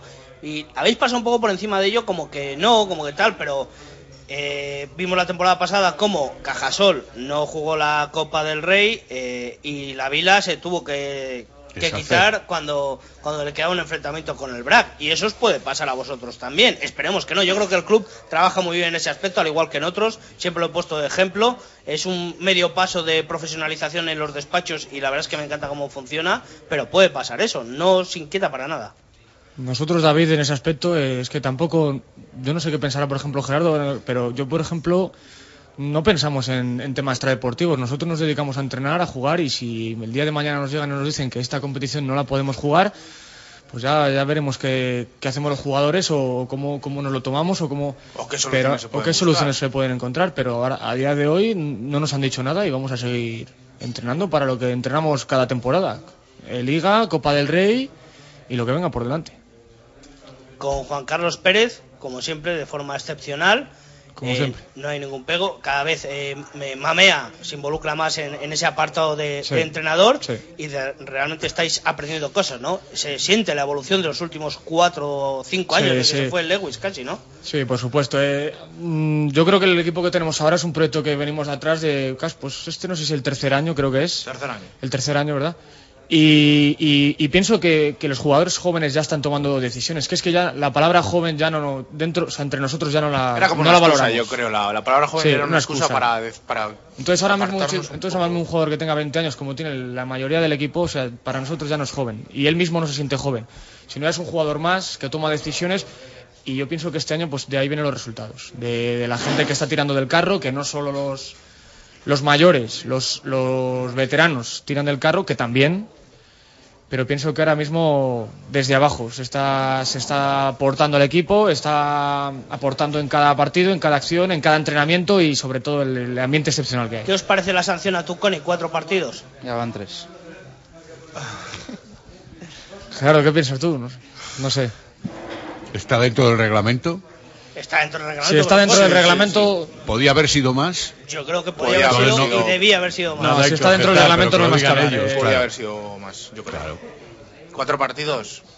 Quizás para, para no, no el simple hecho de, de la sanción, sino la- el resto de equipos, el resto de jugadores. No, yo pienso que no creo que un jugador vaya a pisar. Van a, vaya to- a pisar van a tomar nota, quieres decir. que vayan a tomar nota, a lo mejor cuatro partidos. Y la sanción pienso yo que debería haber sido, hombre, no, no un año como se hablaba. Nah, nah, nah. Me parece bastante excesivo porque un jugador que no juega un año, o sea, se tiene que volver loco. Yo creo. un año, yo creo que es, que es excesivo. Como Bueno, se han visto a nivel internacional, se han visto por menos cosas, por por menos, más por sanciones. menos, ¿eh? sí. Más sanciones. Pero, ¿ocho partidos? Ocho partidos lo hubiese colocado Me- en enero, febrero y hubiese, hubiese andado así, así. Pero bueno, lo importante es un chaval muy joven también. no vuelva a pasar. Que no vuelva a Y pasar, que exacto. aprenda y, y que sepa controlar los, los nervios. Bueno, ya no pregunto más. Eh, Gerardo Salé, muchas gracias por estar con nosotros en el Lagar Gracias de a Venancio. vosotros. Gracias a y- vosotros. Y, A que haya mucha suerte. para- Muchísimas gracias. Para este Chami en la temporada 2013-2014, que estéis arriba y que peleéis, como decía Gerardo, por los títulos. muchas gracias. Muchas y que te tengamos mucho tiempo aquí, eh, a Salé y a, y a. Gerardo con el Seven dando, dando guerra. Eh, Marco, muchas gracias. Fue un Mañana- placer estar en el reino de Ovalia, ya lo Sí. sabes. Quiere volver. eh, quiere- eh, David, eh, Vigilaré, vigilaré. Vamos hablando. eh, mañana, Mañana hacemos las, F5. las previas, por supuesto. Y a ti te voy a hacer una recomendación. Eh, ya sabes que estamos aquí en el lagar de Venancio y te voy a recomendar un menú que te va a gustar mucho. Apúntalo. Ya- ya- ¿Tienes, ya, ya lo he probado, ¿eh? ¿Tienes boli y papel? Pero bueno, No, tú, este que te voy, este que te voy a decir no lo has probado. tú eres enemigo de David. Mira, porque además es que claro, boli y papel. son las 2 y 7 minutos de la tarde y esto es provocar a estas horas, pero Sí, sí. como os ha hecho tres preguntas, mira, de primero, pimientos rellenos de marisco. Impresionante. De segundo, pata de pulpo a la brasa. Esto sí o sí, ¿eh? Esto, Sí, sí, esto sí. no, ni a elegir, ¿eh? Primero, pimientos rellenos de marisco y segundo, pata de pulpo a la, a la brasa. Luego puedes elegir entre pincho de lechazo o solo millo de buey. Y terminamos, si es que todavía nos entra, con una tarta de queso. Qué mala persona eres. Con bebida 25 euros. Tengo los jugos gástricos que están, bueno, es una Con guerra mi bebida estómago. 25 euros aquí en el lagar de Venancio, calle Impresionante. Traductores junto a la Michelin. Y tienes la carta, además. No, vamos, sí. No, no, yo vengo mucho cuando vengo al rugby. Ah, creí que cuando venías vengo al con rugby, carta. El menú, el menú tradicional con su tortilla de bacalao. Su... Me encanta, traigo Este gente menú de es León. mágico, mágico. Pero ese. Bueno, bueno, voy a, voy a ir pidiendo. Hacemos una pausa y continuamos desde el lagar de Venancio, aquí en directo Marca Valladolid, para hablar de fútbol hasta las 3 del partido que ayer empataron Real Valladolid y Levante en el Ciudad de Valencia. Radio Marca Valladolid, 101.5 FM. La primera y auténtica sidrería vasca de Valladolid es El Lagar de Venancio. Comidas, cenas y cualquier celebración con menús a medida y por supuesto el menú sidrería. Tortilla de bacalao, bacalao, chuletón de buey, postre y toda la sidra que te apetezca beber. Además, exquisito pulpo a la parrilla y especialidad en almejas y pescados frescos. El Lagar de Venancio, en la calle Traductores junto a Michelin, 983 33 43 44. Convocatoria de Nissan e Motor para los partidos de esta temporada en la avenida de Gijón. Para la portería, el Nissan Juke. En la defensa, el Nissan Qashqai. Centro del campo para el Murano y en la delantera, el Nissan Micra. Nissan e Motor, patrocinador de los dos mejores equipos del mundo, la selección española y el Real Valladolid. En Justo Muñoz ya están listas las equipaciones para la nueva temporada 2013-2014. Viste como el Real Valladolid y el Balonmano Valladolid. Camiseta y pantalón Hummel 16 euros y chándal completo 25 euros. Equipos de fútbol, fútbol sala y balonmano. La temporada arranca con vuestras equipaciones en Justo Muñoz. Teresa Gil, Mantería, Paseo Zorrilla y Río Shopping. Directo Marca Valladolid. Chus Rodríguez. Dos y nueve minutos de la tarde, eh, ya estamos aquí eh, con nuestra mesa de fútbol. Eh, hemos intercambiado rápidamente las camisetas del, del Chami por las del Real Valladolid. Por cierto, por cierto que no lo hemos dicho. eh, en unas semanas vamos a tener también eh, mono- monográfico del braquesos entre pinares, que no se enfaden los queseros, que hoy hemos hablado del chami, pero en, en próximas semanas, lógicamente, vamos a hablar de quesos. Eh, ahora, eh, mucho del fútbol. Eh, Gonzalo Quintana, ¿qué tal? Muy buenas, ¿cómo estamos? Hola, ¿qué tal, Chus? ¿Qué tal ese empate? Bien, bueno. ¿Qué te eh, pareció?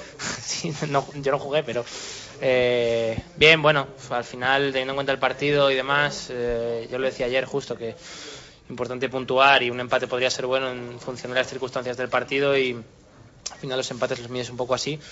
Y teniendo en cuenta que te quedas con 10 en el 45, 44 me parece que es, pues pues bueno, creo que es un, buen punto. Al final el equipo creo que defiende bien, el Levante tampoco genera muchas ocasiones claras, luego temas tácticos a mí algunas cosas me gustaron, otras no tanto, pero, pero bueno, creo que en general al final lo, lo que uno se tiene que dar es con el, con el punto, de nuevo partidazo de Mariño. Y, a pensar en el, en el siguiente, cuando no se puede ganar, al menos no, no perder. No me gustó demasiado el, equipo, la verdad, la primera parte creo que, bueno, ya el- eh, con 10 contra 11 es otro partido, pero con 11 contra 11 no me gustó demasiado el, el equipo. Creo que, bueno, eh, un poco el plan de Juan Ignacio era intentar cuando recibes balón, intentar salir en 3-4 stock, tres, cuatro toques rápido con Osorio, que, tiene mucha movilidad y demás. Y, y bueno, eh, Levante para mí era un poco quien llevaba el peso del partido, pero es verdad que, bueno, que al final el equipo defendía bien y tampoco le generaban muchas ocasiones. Titulares hoy en la prensa. En el Mundo Diario de Valladolid, Mariño atrapa un punto. Eh, leemos también mejor con 10 que con 11. Eh, en el diario Marca, el Levante se topa con el muro de Juan Ignacio. Y en el norte de Castilla, un punto de solidez. Bueno, eh, Esos son los titulares. Eh, también leemos en el norte, manotazo de Mariño a Murphy. Bueno, la verdad es que la parada que hace Mariño en el penalti. fue una parada, encima le pega muy fuerte. Una- una parada, pega- vamos, si algo tienes que le pega muy fuerte siempre magistral. en golpeos. Y es buena mano, sí, es buena parada. Vamos a hablar luego del penalti del árbitro. Eh, Gon suele ser de los que lleva siempre la contraria en este sentido. No, sé hoy A si. ver, no de los que llevo la contraria, de los que no me gusta, para una hora que hablamos de fútbol, hablar 20 minutos del árbitro. No me gusta. Ayer falla. Sí, sí, claro, sí, no es penalti. Además, más que no es penalti, eh, hay una falta que no lo he leído en ningún sitio, lo leo poco. Creo que antes de la jugada de Hay Verdis una amarilla guerra también en la primera parte que vamos. que- Antes de eso hay una falta de para mí de Babá a Rueda en el en el salto, que es lo que no pita y luego el penalti para mí no es. Es verdad que bueno, si lo pita lo tiene que echar a Verdic, eso al menos es coherente en eso, pero para mí no hay, no hay penalti por ningún sitio. Bueno, eh, saludo a nuestros tertulianos, a nuestros profes. Javi Pardo, ¿qué tal? Muy buenas, ¿cómo estamos? Hola, ¿qué tal, Chus? Muy buenas. Eh, José Coco, ¿qué tal? Muy buenas. Buenas, Chus. Y saludo también a Dani Lorasque, Oli, ¿qué tal? Muy buenas, ¿cómo estáis? Muy buenas tardes, Chus. Bueno, eh, ¿qué os pareció el partido, Javi? Eh, a ti no sé si te gustó el Real Valladolid, si no te gustó. eh, yo estoy medio de acuerdo con Gon y medio de acuerdo también con el mundo que hoy dice mejor con 10 que con 11. A mí, bueno, yo creo que el tramo que más me gustó fue los primeros minutos de la primera parte. Yo sí, vi a un Real Valladolid ahí muy superior al Levante, muy superior al Levante. Y, y luego en la segunda, pues bueno, fue eh, yo creo que hacer lo que se podía, que era aguantar y resistir como, como se podía y con alguna contra de esas que veíamos antiguamente en el Levante de Juan Ignacio que a punto estuvieron de darle un susto al, al ex equipo del actual entrenador del Real Valladolid. No sé qué opinas tú.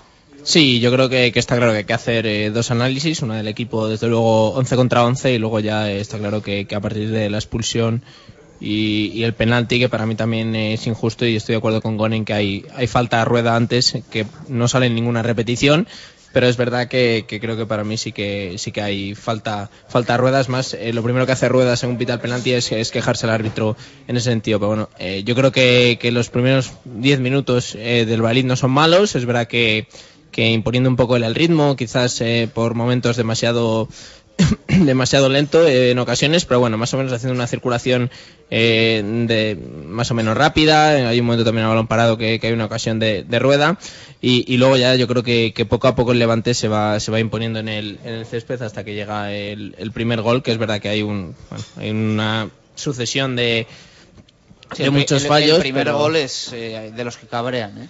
Sí, además es Patrick Ever, que por cierto ayer desde luego no hizo su mejor partido, le da el balón sastre, luego la deja corta. Eh, yo creo que, que luego es, Rueda el que yo creo que si sale de zona tiene que hacer falta y acabar allí la jugada. Eh, no puede ser que haga una contra de 50 metros Juanfran, que no es precisamente yo creo el, el más rápido del lugar, ¿no? El más joven y, luego ya también el colmo de, de la, de la mala suerte de como lo queramos llamar, eh, que Verdic despeja, da en baraja. Eh, y luego Baba define, se cuela entre las piernas de Verdic y se cuela entre las piernas de Rueda. Yo creo que es un cúmulo de muchas cosas en el que el Valladolid yo creo que en esos momentos eh, no me estaba gustando. Luego eh, Guerra se inventa el prácticamente un gol, nos vuelve a meter en el partido y un minuto después penalti y expulsión, ¿no? Yo creo que, tampoco se puede hacer balance de lo que habría sido el Valladolid después de meter ese gol que seguramente le había metido otra vez en el partido, pero bueno, yo creo que, al final, como decían prácticamente los titulares, eh, solidez desde luego defensiva en la segunda parte del equipo, para mí muy inteligente sacando un poco la línea porque con Rueda y Baraja de centrales eh, ante jugadores que pueden ser más rápidos al espacio vamos a sufrir mucho y desde luego eh, papel estelar para, para Mariño y para Javi Guerra que son los que nos dan el punto. Coco. Bueno, yo creo que lo mejor de- del partido es el resultado. Un punto es un punto y, y nada, pero vamos, a mí particularmente el partido no me, no me gustó ni antes ni después de la expulsión. La expulsión y el penalti. ¿No te pues, gustó el partido o no te gustó el, el Valladolid? No, no me gustó el Valladolid y bueno, el Levante tampoco. Porque el Levante no hace nada y se echa atrás cuando con, con un jugador más tenía que haber demostrado más fútbol. Y, bueno, el Valladolid eh, en los primeros minutos no hace prácticamente, no hace prácticamente nada. Eh, después de la expulsión. Eh, yo creo que, en mi haber, yo creo que Juan Ignacio se equivoca porque yo hubiera dejado dos puntas arriba, o incluso si tienes que cambiar a alguien, hubiera cambiado a Javi Guerra, hubiera a Manucho arriba para que trabajase los centrales y Osorio estaba cogiendo muy bien y estirando el equipo a las bandas. Y eso en una contra, como, se estaba planteando el partido, hubiéramos podido llevar los tres puntos. A nivel del penalti, pues bueno, yo creo que el árbitro se equivoca, pero viene, viene si me permitís la, la expresión, viciado de una jugada que hay antes, que hay un penalti clarísimo de Rucabina en el área, es el último jugador con las manos y ese- para mí es expulsión. Y van a protestarle, él se lo come y en la primera que tiene vuelve a pitar. Hombre, eh, aquí escuchamos todas las opiniones y, y, lógicamente si es lo que opinas lo, lo tienes que decir. Eh, Oli. Sí, yo estoy de acuerdo con Coco sobre todo en que lo importante es el punto. Eh, al final lo dije el día del Elche y lo vuelvo a decir hoy contra el Levante. Mm, Vas fuera de casa y puntúas, pues no puedes sacar mejor resultado. Sí que es verdad que puedes ganar, pero, pero al final es un punto que sumas al casillero y es uno más para, para cumplir el objetivo que, que a principio de temporada nos estamos... Y que no lo suman ellos Se ha puesto también. el club y que no suman dos el Levante sobre todo, que es, va a ser yo creo un rival directo para nosotros.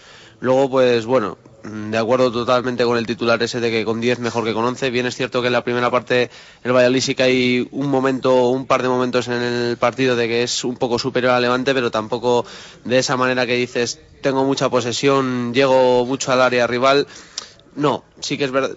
Domina, pero no, no acaba De de... hecho, Munúa no hace ninguna parada. Por eso, que domina más o menos el Keylor encuentro. Navas. Keylor Navas. Keylor menos. Sí, Que domina más o menos el encuentro, pero no de esa manera abrumadora de llegar a portería Es que claro y demás. Yo creo que, que en todo el partido, en la ocasión que decía antes de rueda balón parado, el gol y un disparo de Ever en, en la segunda parte con la izquierda, que le hace una dejada a Osorio. Yo creo que ese es el balance ofensivo de, del partido. Pero también es importante que con ese balance ofensivo el Valladolid logre un punto fuera de casa y con un gol. Que, que para mí no esconde eh, en realidad las carencias del Real Madrid, que con 11, que al final el equipo esté mejor co- con 10 que con 11, para mí implica que, que al final el Valladolid se siente más cómodo sin atacar, que es eh, la realidad. el Valladolid es incapaz Sí, de generar ocasiones y entonces con 10 se puede replegar atrás y no tiene esa necesidad de Eso crear es. ocasiones y entonces es cuando el Valladolid hace, hace un buen partido. Yo es- relaciono, relaciono lo de sentirse más cómodo con el momento en el que el Valladolid tiene que trabajar.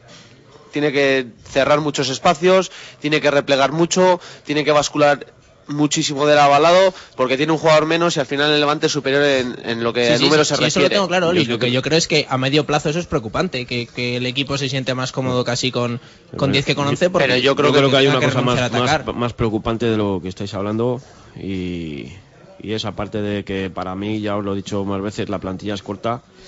eh, hay un problema a nivel defensivo eh, bastante importante. Y cuando hablo a nivel de, Y de ahora problema... va- Vamos a ir sacando temas, se voy a poner De- encima de la mesa, pero bueno, habrá que hablar también ayer eh, luego que Valiente viaja y no juega, ¿no?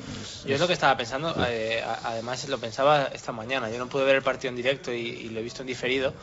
Y, mm, y la verdad es que eh, Heinz o sea, tiene que pensar, bueno, o sea, para que Estoy- juegue estoy yo, contigo, para que juegue yo, Estoy tiene que haber una epidemia No, de salmonelosis en este Valiente vestuario. viaja que expulsan a un lateral. Claro, y juega y juega Baraja de central Claro, y y- tira Peña a la izquierda. No entra Marc porque deduzco que no está para jugar, que ya, bueno, no sé si es debatible o no, eso lo sabrán mejor ellos que nadie. Eh, La, la pregunta es la de siempre, ¿no? Que esto, esto muchas veces pasa. ¿Para qué viaja Marc? Sí, pues si para no mí, para mí es la muestra, Chus, precisamente de lo que decía No sé si era que una, es que- cosa de, que la una cuestión de imponer respeto la- al Levante, de, de- No, para mí es de no decir, es que muestra- estamos sin Valiente, sin Rubio, No, sin Víctor ver, Pérez. yo lo que entiendo eh, es que sin, Marc- sin- Sí, que hay bajas importantes, hay que decirlo, González, hay que decirlo claro. Y bueno, dijo, por lo menos viaja Valiente. y- Hay que Sí, decirlo claro que, entiendo- quizás de esos cinco que has dicho, los cinco puedan jugar en el once titular y sean prácticamente los, de los más importantes de la plantilla. Claro, pero es que ya volvemos a lo de siempre. O sea, al final, eh, entiendo que el tema de Marc es que no estaba físicamente para jugar y, bueno, pues no sé si tendría que haber ido, no tenía que haber ido, o no estaba, o el contexto del partido, lo que sea. Pero Yo- es que yo- Heinz no juega ni que expulsen a uno de la defensa, ni estando pero- Marc sin jugar, que- ni estando Peña. es- yo vamos, es- yo tengo si me permitís, es, normal que, que no juegue. Ya, ya, pues es normal que ¿para no juegue porque es que es un futbolista que los dos partidos que ha jugado. eh, Claro, si yo lo o sea, entiendo. tiene unas lagunas a nivel tácticas para jugar de central eh, impresionantes. Claro, Si pero no lo que- recuerdo mal, ese jugador se lo quedó el míster. Claro, y a lo que te voy es que Bueno. el 25 el 25 de septiembre ese jugador ya está absolutamente fuera. El 25 de septiembre y es el tercer central. Seguramente no tenía que estar ni, ni estar dentro, ¿no? Pero yo lo que creo que denota al final que Mar Valiente entra en- si no está para jugar, que es lo que creo que si no habría entrado precisamente. No entiendo que un jugador entre en convocatoria y no esté para jugar, pero para mí lo que denota es que la plantilla realmente es corta. Y para mí Eso una lo cosa hemos todavía dicho desde el primer sí día. sí pero Bueno, pero no pero estoy bueno de acuerdo yo en eso. Porque Yo- ya este año no era corta. Yo pienso que sí que es corta sobre todo a nivel cualitativo Claro, es corta cuando es luego más, te empieza a no valer gente. es que de la, Entonces- de la no corta. sale No. un media punta Bueno, es corta no- cuando luego te empiezan a no valer cuatro. A mí no me habrás escuchado decir que esta plantilla no es corta, ¿eh? Antes de empezar la temporada. No, Pero eh, es que no es corta. Todos que Yo este que año había radio- 23 y había dos por Pero puesto. en esta radio hemos dicho muchas veces que faltaban dos jugadores el último día del mercado de fichajes que no llegaron. que el año pasado, era- siempre lo he dicho, además siempre he dicho la misma frase, el año pasado era un problema cuantitativo y este año parece que es cualitativo. un jugador de Yo- banda. yo recuerdo el día del que se cerraba el mercado de fichajes, lo hablamos. Un jugador de banda, falta en este equipo, Y un y un central para ser el tercero, no para ser el cuarto, Claro. para ser el tercero. Si encima el tercero no te Porque vale, ya se empezaba a ver lo que había con, con, con. Heinz. Pero donde, Pero- donde vamos a llegar es que el problema no es de número. Pero- Es lo que dices tú, que el problema Claro, es cualitativo. pero Vamos a ver, Oli, es Entonces que es tan corta. claro que sale un media punta de la convocatoria y entra un central. Es decir, Pero yo- yo creo que- de verdad el Valí es uno de los pocos equipos que veo que sale un media punta y el que entra es un central. ¿Por qué? Porque tienen que ir los 18 profesionales que hay disponibles. Entonces al final la convocatoria lógicamente está descompensada y encima tienes el banquillo, eso, un portero, también hay que contar lógicamente, un lateral, dos centrales, uno no está para jugar, el otro no le vas a poner. Yo, Pero yo creo que hay que contar hay lo que ha dicho Chus, que las bajas son que importantes. Que es que Yo también que hay hay jugadores cosas- que están fuera por Sí, sí, lesión. sí, por supuesto. Pero yo creo que hay cosas más importantes a nivel de lo que hablaba yo del tema defensivo. Yo cuando hablo de un problema defensivo hablo en un bloque, en un conjunto y el bloque en conjunto. eh, yo particularmente los partidos que le llevo viendo al Valladolid tiene un problema defensivo bastante acusado y bastante grave y que es eh, que cada vez que te llegan por una banda siempre es un uno contra uno y muchas veces contra un central porque los dos interiores eh, no están ayudando prácticamente nada a, a lo que es el juego defensivo del equipo. Y esos son embarques. Y de momento se está soliviantando bien porque eh, tanto Rueda como Valiente, lo que ha jugado, y Peña el día del Atlético Madrid, hace un partido bastante aceptable. Pero es el momento que un equipo eh, te enganche bien, eh, vas a tener muchísimos problemas. Yo creo que ayer, además, en eso hay, hay un tema. eh, yo lo veía a los, a los 25 minutos, que supongo que ganas unas cosas con ello y pierdes con otras. El tema de jugar con dos puntas, eh, entiendo que los dos puntas defendiendo van a ir a por los dos centrales. Y Diop jugaba liberadísimo, o sea, muy, muy suelto, porque Baraja no puede salir hasta allí, Sastre no puede salir hasta allí, y Diop se daba la vuelta, luego siguen tres media puntas, pues ya. Pero como Diop avanzase 20 metritos y a la salida soltase rápido, ya todos a remar y todos a. que gana A ver, pierdes eso, ganas que cuando tienes balón pues tienes dos puntos para correr, que muchas de las ocasiones fueron así con Osorio la carrera, pero. Diop a mí sensación ayer que- de que jugaba, o sea, Diop no se había visto una así en su vida. De toda vida eso es un problema defensivo de los dos puntas. Bueno, depende de lo que busques. pero que ese es un problema que ha pasado sobre todo el año pasado, incluso jugando con Oscar, porque Oscar en defensa jugaba con un Osorio 4-4-2. más todavía. Aún así, yo, yo sí soy Juan Ignacio Martínez y él conoce mejor la plantilla del Levante, prefiero que la tenga Diop en zona de tres cuartos a que la, la tenga Rubén o la tenga otro jugador. El problema es decir, que eh, Bueno, el Levante este año eh, tiene a Diop y no tiene a Barquero, que era un jugador que es donde, donde hacía daño. Ayer el Levante, si tiene un jugador de media punta con calidad, pues te prepara una avería importante. El problema es eso, que ayer el Levante jugaba el pelotazo. O sea, ni más ni menos. Y los centrales nuestros jugaron comodísimos porque todos sacan de frente y, y la segunda línea del Levante no llegaba a nada. Pero en el momento que tú eh, tengas un equipo, con, ya lo demostró el otro día el Atlético de Madrid, a que jugaba aquí andando. El momento que metió a Turán, pues... Está claro que, que para defender en estático uno de los equipos más cómodos va a ser eh, el Levante. Eso Joder, está clarísimo. campo propio, al final ayer, si lo piensas, la salida es mucho más limpia. Al estar Baraja y Sastre con los centrales, tienes al final seis jugadores en tu propio campo, que es mucho más fácil que salgas, que sales a correr con Osorio, con Ever, con lo que tengas. Pero bueno, eso que ganas por un lado. Pero vamos, yo, yo, por ejemplo, hubiendo jugado Baraja con el desplazamiento largo que tiene, pues hubiera aprovechado mucho más a Manucho. Por ejemplo, para que fijase los centrales y, y ahora, Javi Guerra, para mí, eh, está en un momento de, de juego dulce porque se ve que, que Hay llega, gente que pero- dice completamente lo contrario. ¿eh? Ya, pues solo hay que... Yo estoy convencido que Yo ayer Manucho leí va a volver a jugar. comentarios durante el partido antes del gol de Guerra diciendo que estaba, o sea, creo que creo que leí uno que decía Guerra está haciendo el ridículo.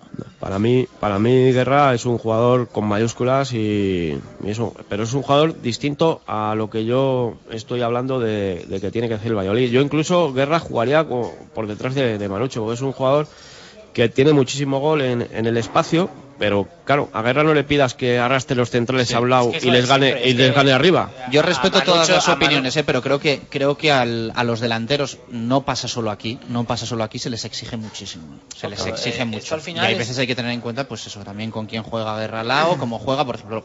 Yo creo que contra el Atlético de Madrid es que estaba tan solo, tan, tan, tan, tan, tan solo arriba que Con uno, de, con uno de los centrales para mí mejor de la liga, que es, que es Miranda. No, y al final esto es lo que dice Javi muchas veces, que, que él y yo lo, habla- lo hablamos más veces. Eh, las características de un jugador son las que son. O sea, nadie le pide a Manucho que haga lo que hace Oscar, igual que a Oscar no le puedes claro. pedir lo que hace Manucho. O sea, la gente que le pide a Guerra, eh, que sea... Claro, yo ayer... Igual es un argumento geográfico que no me compráis, pero es que al final eh, uno es sudamericano y el otro es malagueño. O sea, no es un jugador de trabajar, no son jugadores... Tienen muchísimas virtudes, el gol de guerra es un golazo, pero es un No, jugador es un que lo que Yo es. creo que- es un jugadorazo, pero no le puedes pedir que haga lo que el gol que marca ayer Guerra, eh, eh, hacerlo en primera división es muy, muy, muy difícil. ¿eh? Yo creo que lo que más se le echa en cara a Guerra es la- lo que transmite en plan dejadez. Hay momentos del partido en el que Oli, yo, mira, de es verdad. como es su que carrera, de luego verdad. Yo, mucha gente, luego mucha gente, y, y lo digo de verdad, eh, cuando, cuando hablas bien de un futbolista, eh, te acusa de que lo haces por favoritismo, porque hablas con él. Yo te puedo garantizar que yo no tengo ningún tipo de, de trato de favor a Javi Guerra. Y yo veo el partido y me parece que está continuamente corriendo, bajando a por balones, presionando.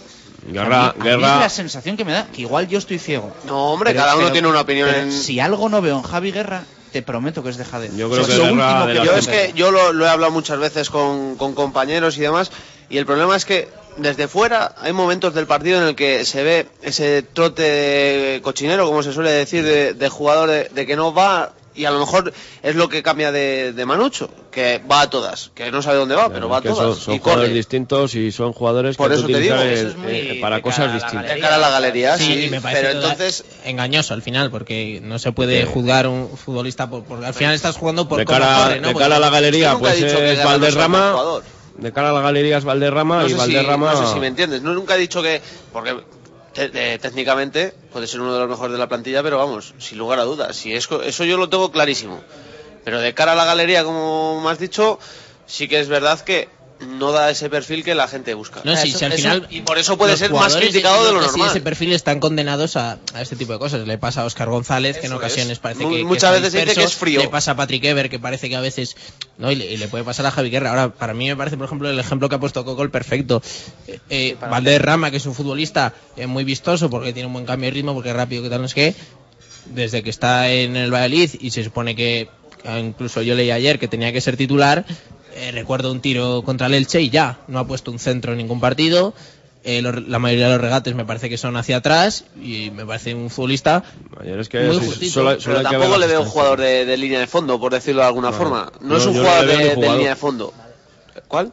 que yo no le veo ni jugador Pero bueno, Bueno, eso, su- es pa- es para gusto. Tampoco cosas tampoco tiene. Es un jugador de, de línea de fondo y, y está claro que Es, es, jugador- movimiento. es justo decir que en banda le está faltando al equipo, ¿eh? Yo, Sí, sí. yo no creo que solo por Rama. Es, o No, sea, está Ebert, claro, eh. Ebert ayer no está bien. eh, Omar yo creo tampoco. que Ebert aparecerá. Y Omar creo No, que está yo- agotando sus oportunidades Es que sigue- muy yo- seriamente. Sigue Yo- sin aportar Claro, nada. muy Omar- seriamente. Yo discrepo Omar, de. Creo que a Omar se le está acabando el crédito Pero y que es que un no día se le va a acabar el crédito nunca a Omar porque Omar el día 30 de agosto cuando ve que compite con Valdés Rama dice, vale, perfecto. Yo Sensacional creo que. el que Yo creo que para cuando esté. Larson, cuando esté Ebert y cuando esté Oscar bien, yo creo que Omar eh, Yo creo que a lo le va a tener poquito. complicado. ¿eh? Se le Es va a ver unos- poquito este año. a. A uno de los que está echando de menos a Valíes es Larson. Pero es que Larson Y es del que menos se habla. Y es de del que menos se habla, pero es que para mí es uno de los ¿Dónde más juega? importantes de esta ¿Está ayer dónde plantilla. juega? ¿Dónde Soria? Donde, donde quieras. ¿En cualquier banda o, o- o los dos de arriba? En banda se ha visto que era un jugador que no era de banda. O sea, Pero es que aportaba más que todos los que hay ahora mismo. te, te da igual. Lo cual porque... es un problema, Oli, es que, Que es sí, como lo de antes. pero es decir, si que el jugador no que estamos más hablando de- aporte sea un delantero. Si no estamos hablando del problema, estamos hablando de lo, de lo que hay. O sea, el problema sería como si Peña es el mejor central. Sí, sí. No puede ser Carlos Peña el mejor central de este equipo y el mejor banda de este equipo no puede ser Daniel Larson. Pero es que tampoco Peña tiene que ser el tercer central del equipo. Correcto, también, claro. Otro debate, claro, sí. pero es más Es que si preocupante nos ponemos mejor, así- lo ponemos así, Que el rendimiento que está dando Peña de central Muy es, es muy bueno. ¿eh? Peña, Peña para mí es un. Vamos. Sí, bastante Yo hace, siempre, siempre, Aquí, aquí lo con- comentábamos a Un finales jugador de de la temporada mi pasada, era un jugador que, que tenía que renovar sí o sí. O sea que- Eso está clarísimo. Más que es, es un jugador además que eh, tiene sacrificio, ¿eh? Porque ayer eh, creo que hay una jugada que hace un desplazamiento de Rossi, que venía de haberse hecho 60 metros arriba y 60 abajo. Y si le da el balón un poquitín mejor, y igual estamos hablando que nos hubiéramos llevado los tres puntos, ¿eh? O sea que, bueno, y después, bueno, el tema del italiano, eh, yo sigo diciendo que es un jugador aprovechable, pero no es un jugador para jugar donde juega, ¿eh? porque es muy fácil en la selección italiana sub-21, eh, que yo lo puse una vez en Twitter, eh, es medio centro, pues no es medio centro. Es muy fácil en la selección sub-21 jugar al lado de una- un, un animal como Berratti que hace todo y jugar tú encima. Eh, aquí es distinto, el fútbol es distinto, es un chico que está perdido en el medio centro por encima. Luego, pero también es verdad que él, en la rueda de prensa de presentación, este señor Gonzalo Quintana le pregunta dónde quiere jugar o dónde está más cómodo jugando y te responde una palabra. Es que, que no, sí. no- es que Pero te bueno. dice- le responde, le mira la cara y le dice medio centro. Pero es que si, si a mí me lo preguntan y yo vengo a este equipo, también digo medio centro, No, porque a él le han vendido el- que aquí va a jugar en ese puesto. El Es lunes en la rueda de prensa previa. Eh, Porque él sabrá dónde viene y está entonces tenemos, González. es que entonces tenemos otro problema más. Es, te quiero decir que tenemos otro problema más porque entonces es que ¿qué mediocentros tenemos disponibles a día de hoy? Yo es que no, o sea, medio centro ofensivo para jugar, yo yo jugaría yo jugaría con la pareja Javi Baraja, Javi Baraja Rubio, Javi Baraja No, no, es que. Álvaro Rubio está lesionado. Bueno, pues Javi Baraja Sastre, lo que jugó ayer. Y, a- y arriba Eh, tengo- teniendo en cuenta y que arriba amontonar. no hay más mediocentros. y arriba a amontonar, amontonar calidad, porque el equipo adolece de una de- en el momento que no está Oscar adolece de una calidad. Tien- solo tienes que ver las estadísticas de, de Claro, es Opta, que que yo es- estaba ayer con ellas y, y todo todos los pases de tres cuartos hacia adelante son todos rojos, todo. Pasa que sin pelota hay que hacer algo después. Claro, claro. Sí, sí, pero claro, Hay que tienes que trabajar, tener la Pero yo creo que incluso en el tema de Rossi, eh, Juan Ignacio Martínez el lunes en la rueda de prensa previa al partido, él le explica que Fausto Rossi ha venido para hacer las funciones de Víctor Pérez, él lo dice, de medio centro ofensivo. Quiero decir, al final, que eh, Rossi no es ese perfil, pues entonces Y que hable vuelvo- con la Secretaría Técnica. Juan Ignacio Martínez y bueno, este futbolista que me habéis traído para hacer las funciones de Víctor no me vale. yo creo también, yo creo que también y esta es una opinión personal que el Valladolid eh, a la hora de fichar lo hemos visto más de una ocasión intenta jugar- traer jugadores que puedan jugar pues un poquito de todo. Claro. Sí, es que al al final, el Valladolid que- está encantado de que Carlos Peña pueda jugar de central y de lateral izquierdo. El sí. Valladolid está encantado de que Verdich pueda jugar de lateral y más adelantado en banda. Aunque el no juegue bien, está bueno. encantado de Sí, que el, el problema es Vale, el Valladolid- de el que Larson pueda jugar en banda y de media Aunque punta. no lo haga bien, pero bueno. No, el problema es ese, que el poquito Claro. de todo es el poquito de Estoy nada. pero estoy Claro. diciendo alguna mentira o no. No, no, y yo tampoco. Estoy diciendo alguna mentira de que les encanta traer jugadores que les cubran más de una pues yo lo posición a la vez. desconozco, Yo es lo que- puedo yo es que- deducir. Y el- mercado- del Valladolid, el mercado del Valladolid, si me perdonáis, tiene que ser un mercado de segunda división B Es que clarísimo. yo- eh, por el perfil que hay, porque yo ahora mismo eh, te digo. con segunda división hay muchos jugadores, Bueno, muchos en jugadores que el Valladolid pero- podría traer. No hay que Sí. irse a la segunda división. Pero bueno, en segunda división te puedes encontrar el tema. eh, yo te pongo un caso que ha pasado un jugador y no le han dejado salir porque al final te piden dinero y no puedes pagarlo. Entonces, en segunda división B, todo lo que vayas te lo vas a traer gratis. Y hay muy buenos futbolistas en segunda división B. Pero claro, hay que, hay que patearse los campos, hay que. ¿Eh? Yo- Porque yo- yo, ahora mismo te pongo un, un- un equipo que tiene un banda derecha y ese equipo está a 150 kilómetros de aquí, mucho mejor que cualquiera de los dos bandas que hay ahora mismo, que es el Guijuelo. Por ponerte ese ejemplo. A ver si va a ser ¿eh? uno que ha estado aquí. Bueno, yo, yo, yo solo lo dejo caer. ¿Entiendes? Por No ejemplo. sé, yo, yo un salto de segunda a primera me parece me parece muy grande. Ya me parece importante de segunda a primera y yo a veces yo voy a ver es que- partidos de liga adelante y bueno, tengo que ese- mirar bien si realmente es el jugador, se está saliendo en la categoría y podría valer es el para mismo, primera o es no. el mismo salto que puedes tener un jugador que está jugando en la Liga Albano-Kosovar y traerle aquí o en la Liga sueca la aquí. sueca, sí. La verdad Bueno, es que en, eso, en eso no te yo- quito razón. Yo volviendo a lo de Rossi, o sea, al final, eh, es verdad que Juan Ignacio el otro día dice que, mm, que él viene para hacer las funciones de Víctor Pérez y cuando no está Víctor Pérez, prefieres que el equipo juegue a otra cosa o recolocar gente para hacer otro tipo de cosas. O sea, es como si yo soy fontanero y trabajo con Javi y Javi no puede ir. Entonces yo soy el fontanero que va a hacer lo que hace Javi. Y la señora cuando llego allí me dice, no, mire, he contratado a un ebanista, entonces voy a mover este mueble ahora y al final usted no va a trabajar aquí. Y le digo, ah, pues muy bien. Entonces, yo si al final no entiendo que si no está Víctor Pérez y el que tiene que jugar de Víctor Pérez no juega, Yo entiendo que también también es verdad que un busca que- que- el busca equi- cambia el sistema. Que a mí no me parece mal. Estoy con Javi. Y yo no creo me que también él busca el equilibrio de no tengo a Oscar. claro, pero si a mí no me parece mal, si yo lo entiendo, Es si yo si fuese entrenador Hay que tener otras mismo. soluciones cuando no está Oscar. Que yo si Pues fuese eso es entrenador lo que busca ayer el Mister al final. El Mister yo creo que ayer busca casi partir el equipo, Claro. que ataquen cuatro y que defiendan seis. Pero claro, yo creo que claro. a consecuencia También- de que no se fía un pelo. Para darle un A voto consecuencia de que no hay un no hay un media punta suplente. Consecuencia de que no se fía de Rossi. para darle un voto a Rossi hay que darle un poco de ¿Y tiempo a quién pones en media sí, punta? no, que yo no digo que mal fútbol, Pones a. Rossi y a quién pones en el sitio de Oscar. Es que no es solo que no está Víctor Podía- Pérez y Álvaro Rubio. Podía haber hecho lo mismo y en vez de jugar con Osorio, o sea, en vez de haber jugado con dos puntas, poner a Rossi en media punta. Si es media punta, No, me has dicho que en el sitio de Víctor. Y entonces ya tampoco le pondrían en el sitio de Víctor. Y entonces me estarías contando otra vez lo de la fontanería y la ebanistería, claro. claro, yo creo que al final yo creo que hace lo que hace porque no se, o sea, al final mueve cosas porque de muchos no se fía. Yo creo que, que influye más. Yo creo que influye más ahí la ausencia de Oscar, al final que quiere jugar con dos puntas, a querer meter al final a Javi Baraja y a Sastre, porque al final estás atacando. Lo que te digo es que eh, Guerra y Osorio no van a venir cerca de los. yo creo medios que ayudar. a Juan Ignacio Martínez le está pasando lo mismo que le pasó a Dukic y al final va a, tener- va a terminar eh, ¿Marchando? No, Ah. no, no. Va a, termi- va a terminar eh, haciendo lo que hizo Dukic, que es eh, jugar directo.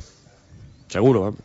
No sé, pero bueno. mm, Tampoco juega tan puede que vaya camino de ello. ¿Eh? Tampoco juega Sí, no, no, hay partidos en los que No, sí. Hay partidos en los Sí, que sí, sí, pero había, había Es partidos más, en los a, que no. a mí, a mí ayer el, el punto, hay el punto de conseguir el Baliz me recuerda muchas cosas a, a, a Jukic. Es decir, al final el, el punto de coger el Baliz, incluso con 10, me mí recuerda la a última puntos que, que tuvo el Es- de hecho, estilo es Jukic. El mismo partido de Levante el año pasado, solo que en el último A partido, mí el la partido última de media Levante el hora. año pasado se Y- mete y Rucamina el- un y gol el en el partido 90. de- que el el partido partido te, Sevilla y el se- se te partido hace- Granada. Se te hace largo el final del partido, pero realmente tampoco estás sufriendo que digas tú es un acoso y derribo. Si es verdad que ayer tuvo ocasiones el Levante, Es muy pero parecido al de- tampoco clarísimas que digas No, tú. no. No, no. ¿Para qué? Lo que te Y- decía al y final. el Luego el partido Levante, el en ataque estático, en ataque cosa, estático, el, el pero- Levante muy El partido tampoco fue La- la- vistoso. La diferencia eh, que hay además este año es, es el portero. claro. Que Tenemos que leer tweets, tenemos que escuchar a Juan Ignacio Martínez, también a Javi Guerra. Eh, por cierto, eh, aunque a no le guste mucho hablar de los árbitros mucho tiempo, os pregunto qué os pareció esa jugada. eh,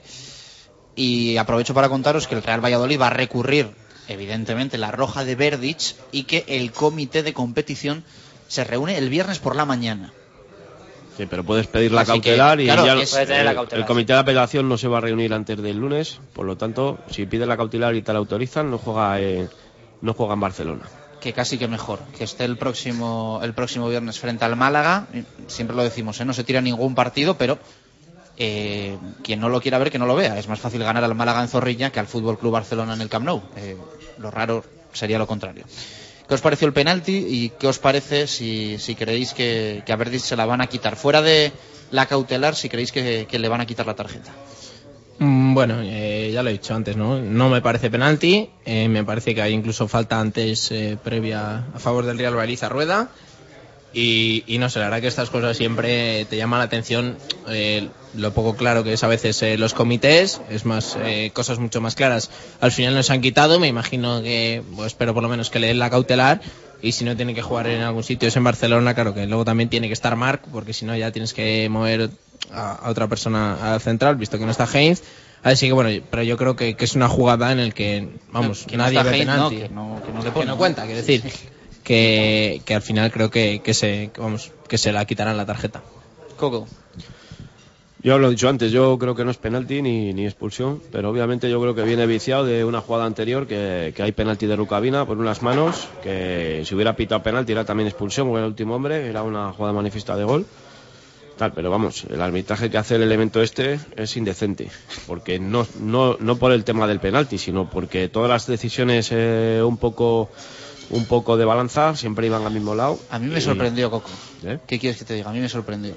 Entonces, A mí me sorprendió el Yo- arbitraje, porque dices, yo- este tío que nos vuelve a arbitrar irá con un cuidado ya, pero yo es que el y, problema... y ante la duda nos echará Ya, una mano. el el es problema- malo, es malo. Te pite dos el veces, problema- te pite yo- cinco. el problema lo Yo tiene- ayer ya de esto que empiezas a Sí, el pensar problema en lo tiene quien- conspiraciones y paranoicas y te vuelves loco, digo yo, bueno, es El que problema este lo tío, tiene yo quien empecé a pensar que nos estaba intentando devolver lo que, el- lo que peleó el Valladolid por, Sí, por no. la justicia de lo de Mestalla, que yo- igual a él no le hizo gracia y dijo, pues ahora os vais a acabar. Yo, yo creo que el, el que tiene el problema es el que el que pone a un árbitro eh, designa a un árbitro que no por- yo creo que tenía que haber pasado mucho tiempo antes de que de que arbitrase el Valladolid. Yo vamos, yo entiendo que lo que ha pasado ayer a este fulano no le vuelvan a no vuelva a pitar más al Valladolid por lo menos esta temporada. Pues sería un escándalo ya. Y bueno, y, y si, y si pita que sea en casa. A mí me gustaría que el presidente dijese algo, ¿eh? yo ya lo dije antes, públicamente, porque creo que es que sirve cuando lloras, creo que sirve, creo que sirve cuando lloras y que, y que, y que funciona, aunque a veces alguno se enfade contigo. Como se Porque- solía decir, el porque que no llora no mama. A veces lo que no puedes hacer es estar haciendo todo el día amigos y que los amigos no te eche- no, no, no sirvan para nada. Entonces te cabreas un poco, lloras un poco y aunque a alguien le moleste, ahí lo dejas. Y, y puede que sirva para algo. Así que yo creo que el presidente debería alzar un poco la voz, que, que es que nunca lo hace, nunca lo hace. Bueno, a lo mejor tiene Nada, muchos sí, amigos. No hay mucho que decir, está claro que, que no es penalti y que es una jugada que, que te modifica todo el partido, porque luego es penalti, expulsión, roja a Verdic, uno menos toda la segunda parte y es muy difícil competir con uno menos, aunque el Valladolid ayer lo, lo hizo bien, compitió bien. Pero, pero bueno, del árbitro es que, que- ¿qué vamos a decir? Creo que, que- creo que Coco lo ha dejado muy claro y ya tenemos antecedentes con, con el mismo árbitro.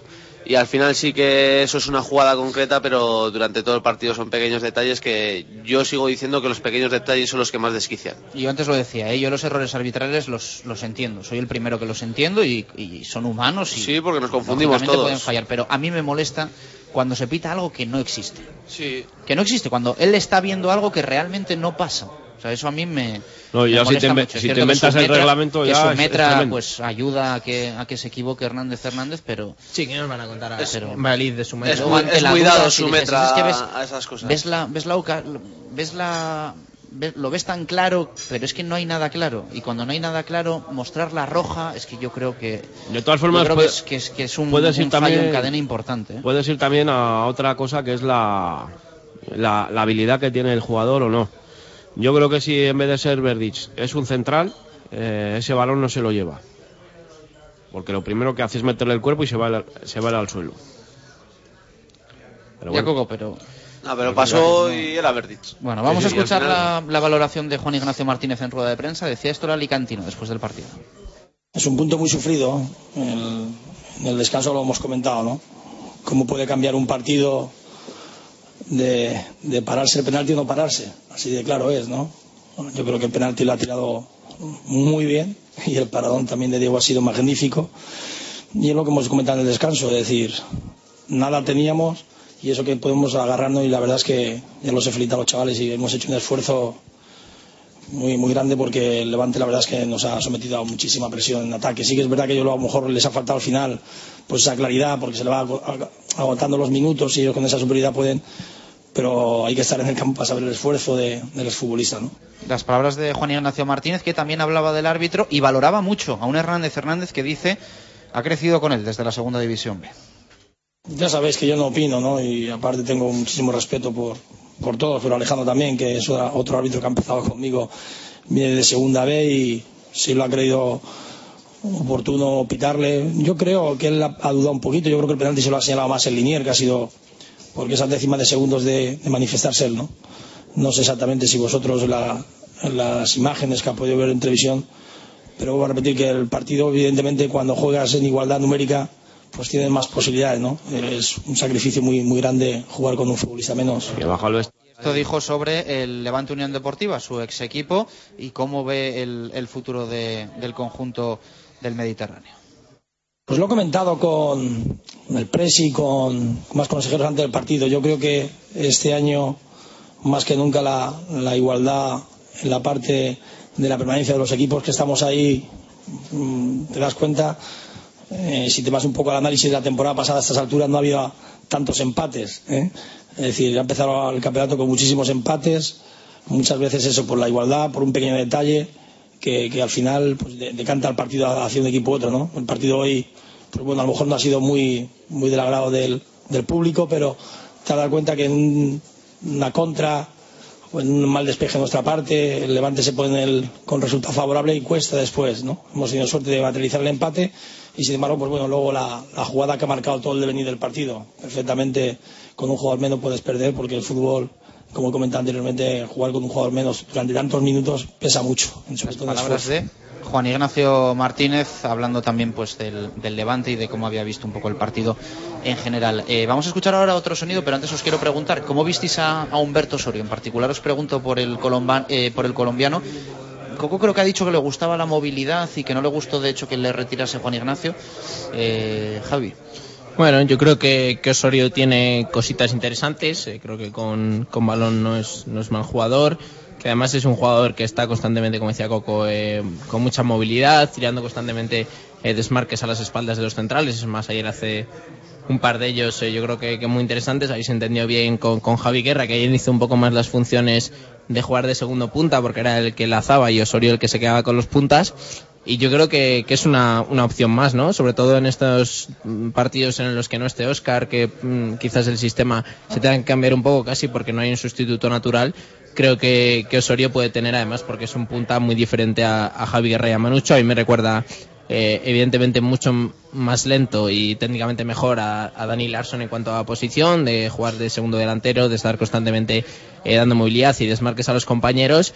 Y espero que, que Osorio, que ahora mismo yo creo que, que no tiene mala pinta, que puede aparentar incluso ser un jugador importante en un futuro, pero la duda es al final no en los sudamericanos, el tema de la adaptación, si, si tendrá los suficientes minutos, si el Barís se puede permitir tener los suficientes minutos como para que Osorio se adapte y si Osorio va a adaptarse con los minutos que le pueda dar el Real Valladolid. Coco. Yo, vamos, yo, yo siempre lo he dicho y tal, este jugador yo le llevo siguiendo hace bastante tiempo. De hecho, hace dos años estuve a punto de ir a Racing de Santander. Y es un jugador que va a ser muy aprovechable, muy aprovechable porque se hunde muy bien en la banda. ¿eh? Seguramente en la liga estaba muy bien, muy bien cotizado por, en la liga argentina por eso, porque es un jugador que tiene mucha movilidad y es capaz de hundirse muchísimo en la banda, tanto con balón como sin balón, y eso a los centrales les crea dudas, les crea dudas porque no saben si, si- salir a, tapar o, quedarse, y entonces eso crea, crea muchísimos espacios. Y es un chico que todavía aquí no lo, no lo ha demostrado, pero vamos, cualquiera que suba al entrenamiento eh, verá de, de lo que es capaz, ¿eh? porque tiene un golpeo de media distancia tremendo.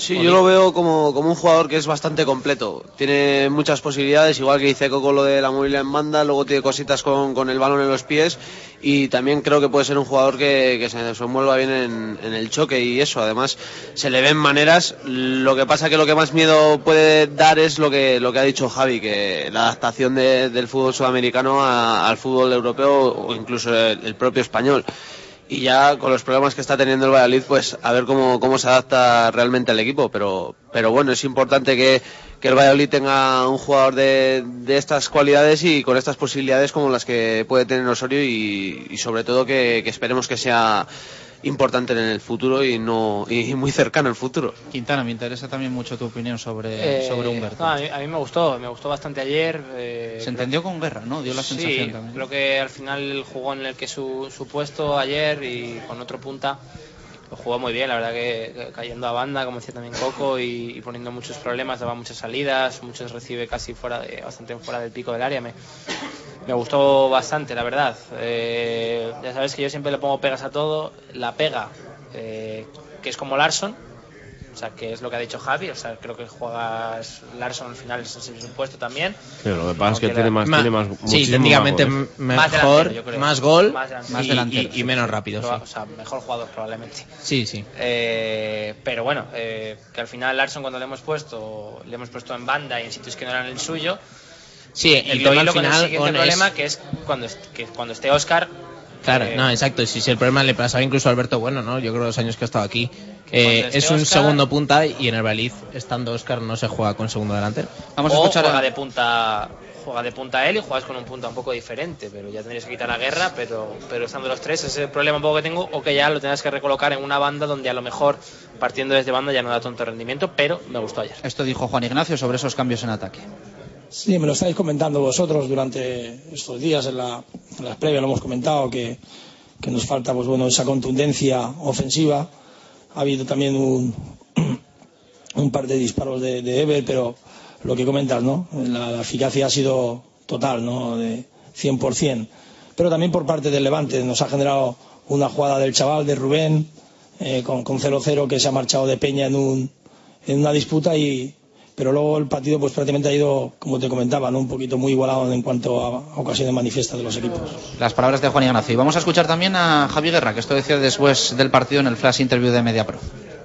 Sí, bueno, después de, de un esfuerzo del, del gran trabajo que ha hecho el equipo, pues eh, hemos conseguido sumar un puntito en un campo difícil. eh, eh, bueno, haciendo un gol, la verdad que muy contento y, bueno, eh, también siempre es bonito volver a, un equipo donde estuve y, hacer buen partido y la verdad que contento. Ha sido un- una jugada por banda que, bueno, yo creo que es marca de la casa y característica nuestra, que bueno, hemos entrado bien, yo creo que ha, centrado Tony en un centro atrás y, nada, me he podido separar de la defensa, de los centrales y he controlado orientado y, luego he visto la portería que tenía que cruzarla y he tenido la suerte de, haber marcado el gol. El punto de hoy valdrá casi doble si consiguen una victoria en el próximo partido que les viene casi ya contra el Málaga, ¿verdad? Sí, eh, hoy la verdad que es un puntito solo, pero no sabe muy bien por lo que te digo, ¿no? Pero casi toda la segunda parte con uno menos y con todo el trabajo hecho el, equipo, pues la verdad que, es un punto que sabe de gloria. Y la semana que viene, pues a volver a ganar en casa, de un partido difícil, pero estamos con, con ganas, ¿no? Estaba muy contento Javi Guerra con el gol que había marcado. Bueno, vamos con las opiniones que nos han llegado vía Twitter. Intentamos leer todas o, casi todas. Si queréis decir algo, lo, lo comentáis, ¿eh? evidentemente. Dice Diego Gómez Martín, partido poco vistoso. Me gustó la garra que puso, eh, que le puso el equipo tras la expulsión. No me gustó el poco juego ofensivo y el árbitro. Víctor Jimeno, no me gustó la lentitud de juego y la poca profundidad. La segunda mitad muy seria, no se cometió ni un error. Eh, Gabo dice, me gustó la defensa, a pesar de jugar con uno menos, el equipo defendió. No me gustó Ebert, estuvo desaparecido. Eh, Javi Guti, me gustó la capacidad de lucha y de bloque, no me gustó la falta de creatividad y el nivel de algún que otro futbolista.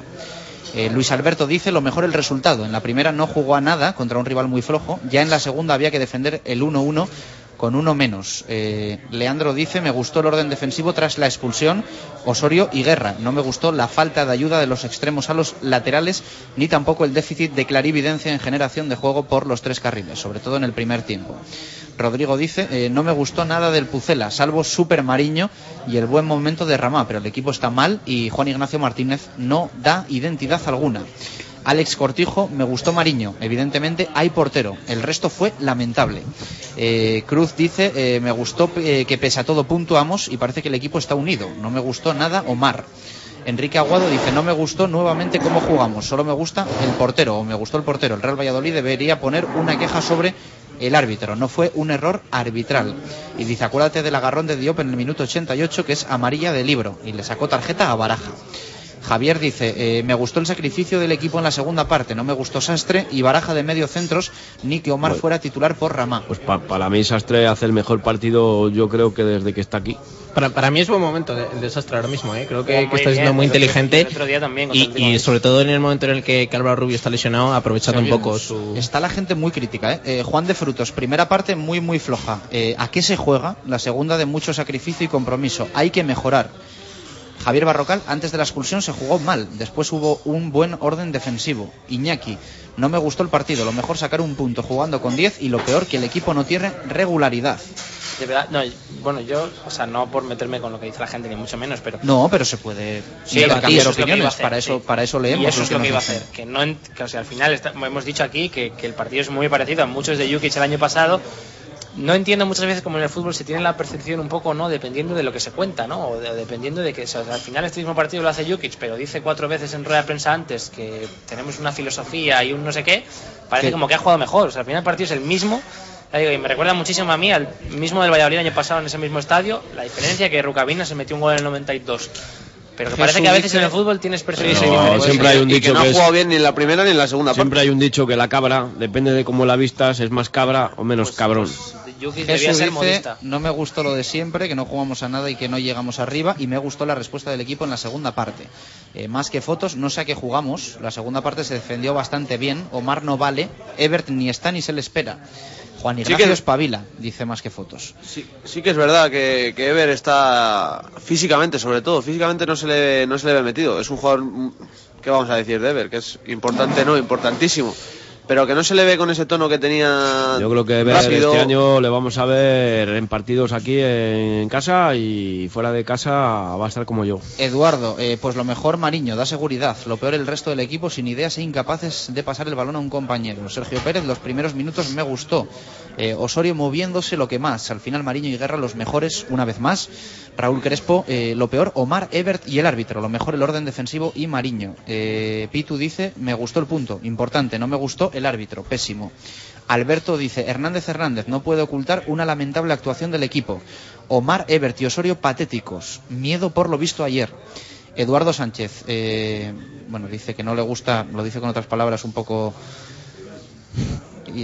no recomendables, que, que no le gustó el amigo Hernández Hernández, que vergüenza de arbitraje, basta ya, el FP Corrupción, y que le encantó Mariño y Osorio.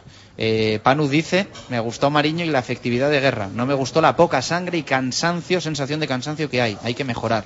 Eh, Ángel dice, el portero lo único que se salva, lo demás nada, desde el entrenador al último Portero va a jugador durar poco aquí. que salió al campo. Y alguna más que nos llega. Eh, Casper dice, no me gustó quedarnos con 10 ni la dificultad para generar peligro. Me gustó la capacidad de sacrificio. Eh, y Jorge, Valdés Ramá me encantó cuando salió y desde luego Mariño, qué parada. El resto nada de nada. Me Sí, yo creo que, Peña. que sobre todo la gente preocupada sobre todo por el tema de las bandas, eh, leía a muchos eh, que no le gustaba el partido de Ever y de Omar y yo creo que si antes destacaba que al final el, el Jim, el Mister busca un poco partir el equipo con esos dos puntas y que ataquen cuatro, claro, cuando eh, los encargados de surtir de balones a Osorio y a Guerra eh, Ever y Omar y hacen el partido que hacen ayer es muy complicado generar eh, una mínima ocasión de, gol que fue lo que, lo que pasó ayer, ¿no? Al final la única ocasión en la que Ever encuentra a Osorio y Osorio a Ever, pues acaba por lo menos con una, con una jugada finalizada por Ever con la izquierda, que fue al comienzo de la segunda parte. Bueno, hemos hablado bastante de lo que no nos gustó. Eh, a Mariño hay que darle también su, su mérito, ¿no? No sé si esperabais este rendimiento del, del gallego, que hace una semana nos acompañaba precisamente aquí en el lagar de Venancia. Hombre, sí. Internacional ha sido en prácticamente todas las categorías de, de España inferior y se suponía que venía un portero con, con muchas cualidades y mucho futuro. Yo la verdad que, que esperaba este sí que esperaba buen rendimiento, pero le esperaba un poco más a, a medio plazo. No esperaba que tan pronto y con la responsabilidad de una portería primera que rindiera la verdad a este nivel y creo que también es muy importante para, para el modelo de juego del equipo el juego de pies que tiene Mariño en comparación con, con Jaime. Es verdad que por ejemplo contra el Atleti el otro día eh, tiene un error, pero creo que es un al final un coste, ¿no? Un daño colateral que, que, que a veces eh, puede pasar, pero que tiene que yo creo que el equipo tiene que o morir con esa idea si es que si es que la tiene, pero no se puede yo creo que a veces alabar el juego de pies de Mariño y luego criticar que una vez se equivoque. Gracias a los tres, Javi, eh, Coco y Oli. Un fuerte abrazo. Muchas gracias. Un abrazo, Nosotros Jesús. Nos vamos escuchando. Y a Quintana mañana le tenemos con nosotros. Hoy entrenamiento por la tarde. Exacto, hoy entrenamiento por la tarde del Real Valladolid, ha viajado esta mañana, hicieron noche en Valencia, hoy entrenamiento por la tarde, mañana jueves entrenamiento y ya viernes partido otra vez. Eso es, hay que la prepararlo NBA. del viernes, 9 de la noche, la frente NBA. al Málaga, que bien vendrían tres puntos. ¿eh? los Yo creo Denver que los Nuggets. tres- la victoria contra el Málaga daría un arranque bueno, bueno al, al Real Valladolid. Eh, vamos a leer tercera pista de Pucelano Anónimo. Por primera vez en la historia del concurso buscamos un gol. La primera pista era la narración del jugador que anota el gol. La segunda pista, la descripción del significado del gol para la carrera de ese futbolista. Y hoy queremos leer la descripción del rival ante el que se produjo dicho gol. Ya sabéis que nos tenéis que escribir a pucelanoanónimo.rm@gmail.com eh, con qué gol fue, dónde se marcó, cuándo se marcó y quién lo marcó, que es por supuesto lo más importante. La pista de hoy sobre el eh, rival. El equipo al que anoté el tanto tampoco puede olvidar mi gol. Si para mí fue inolvidable, para ellos resultó una pesadilla.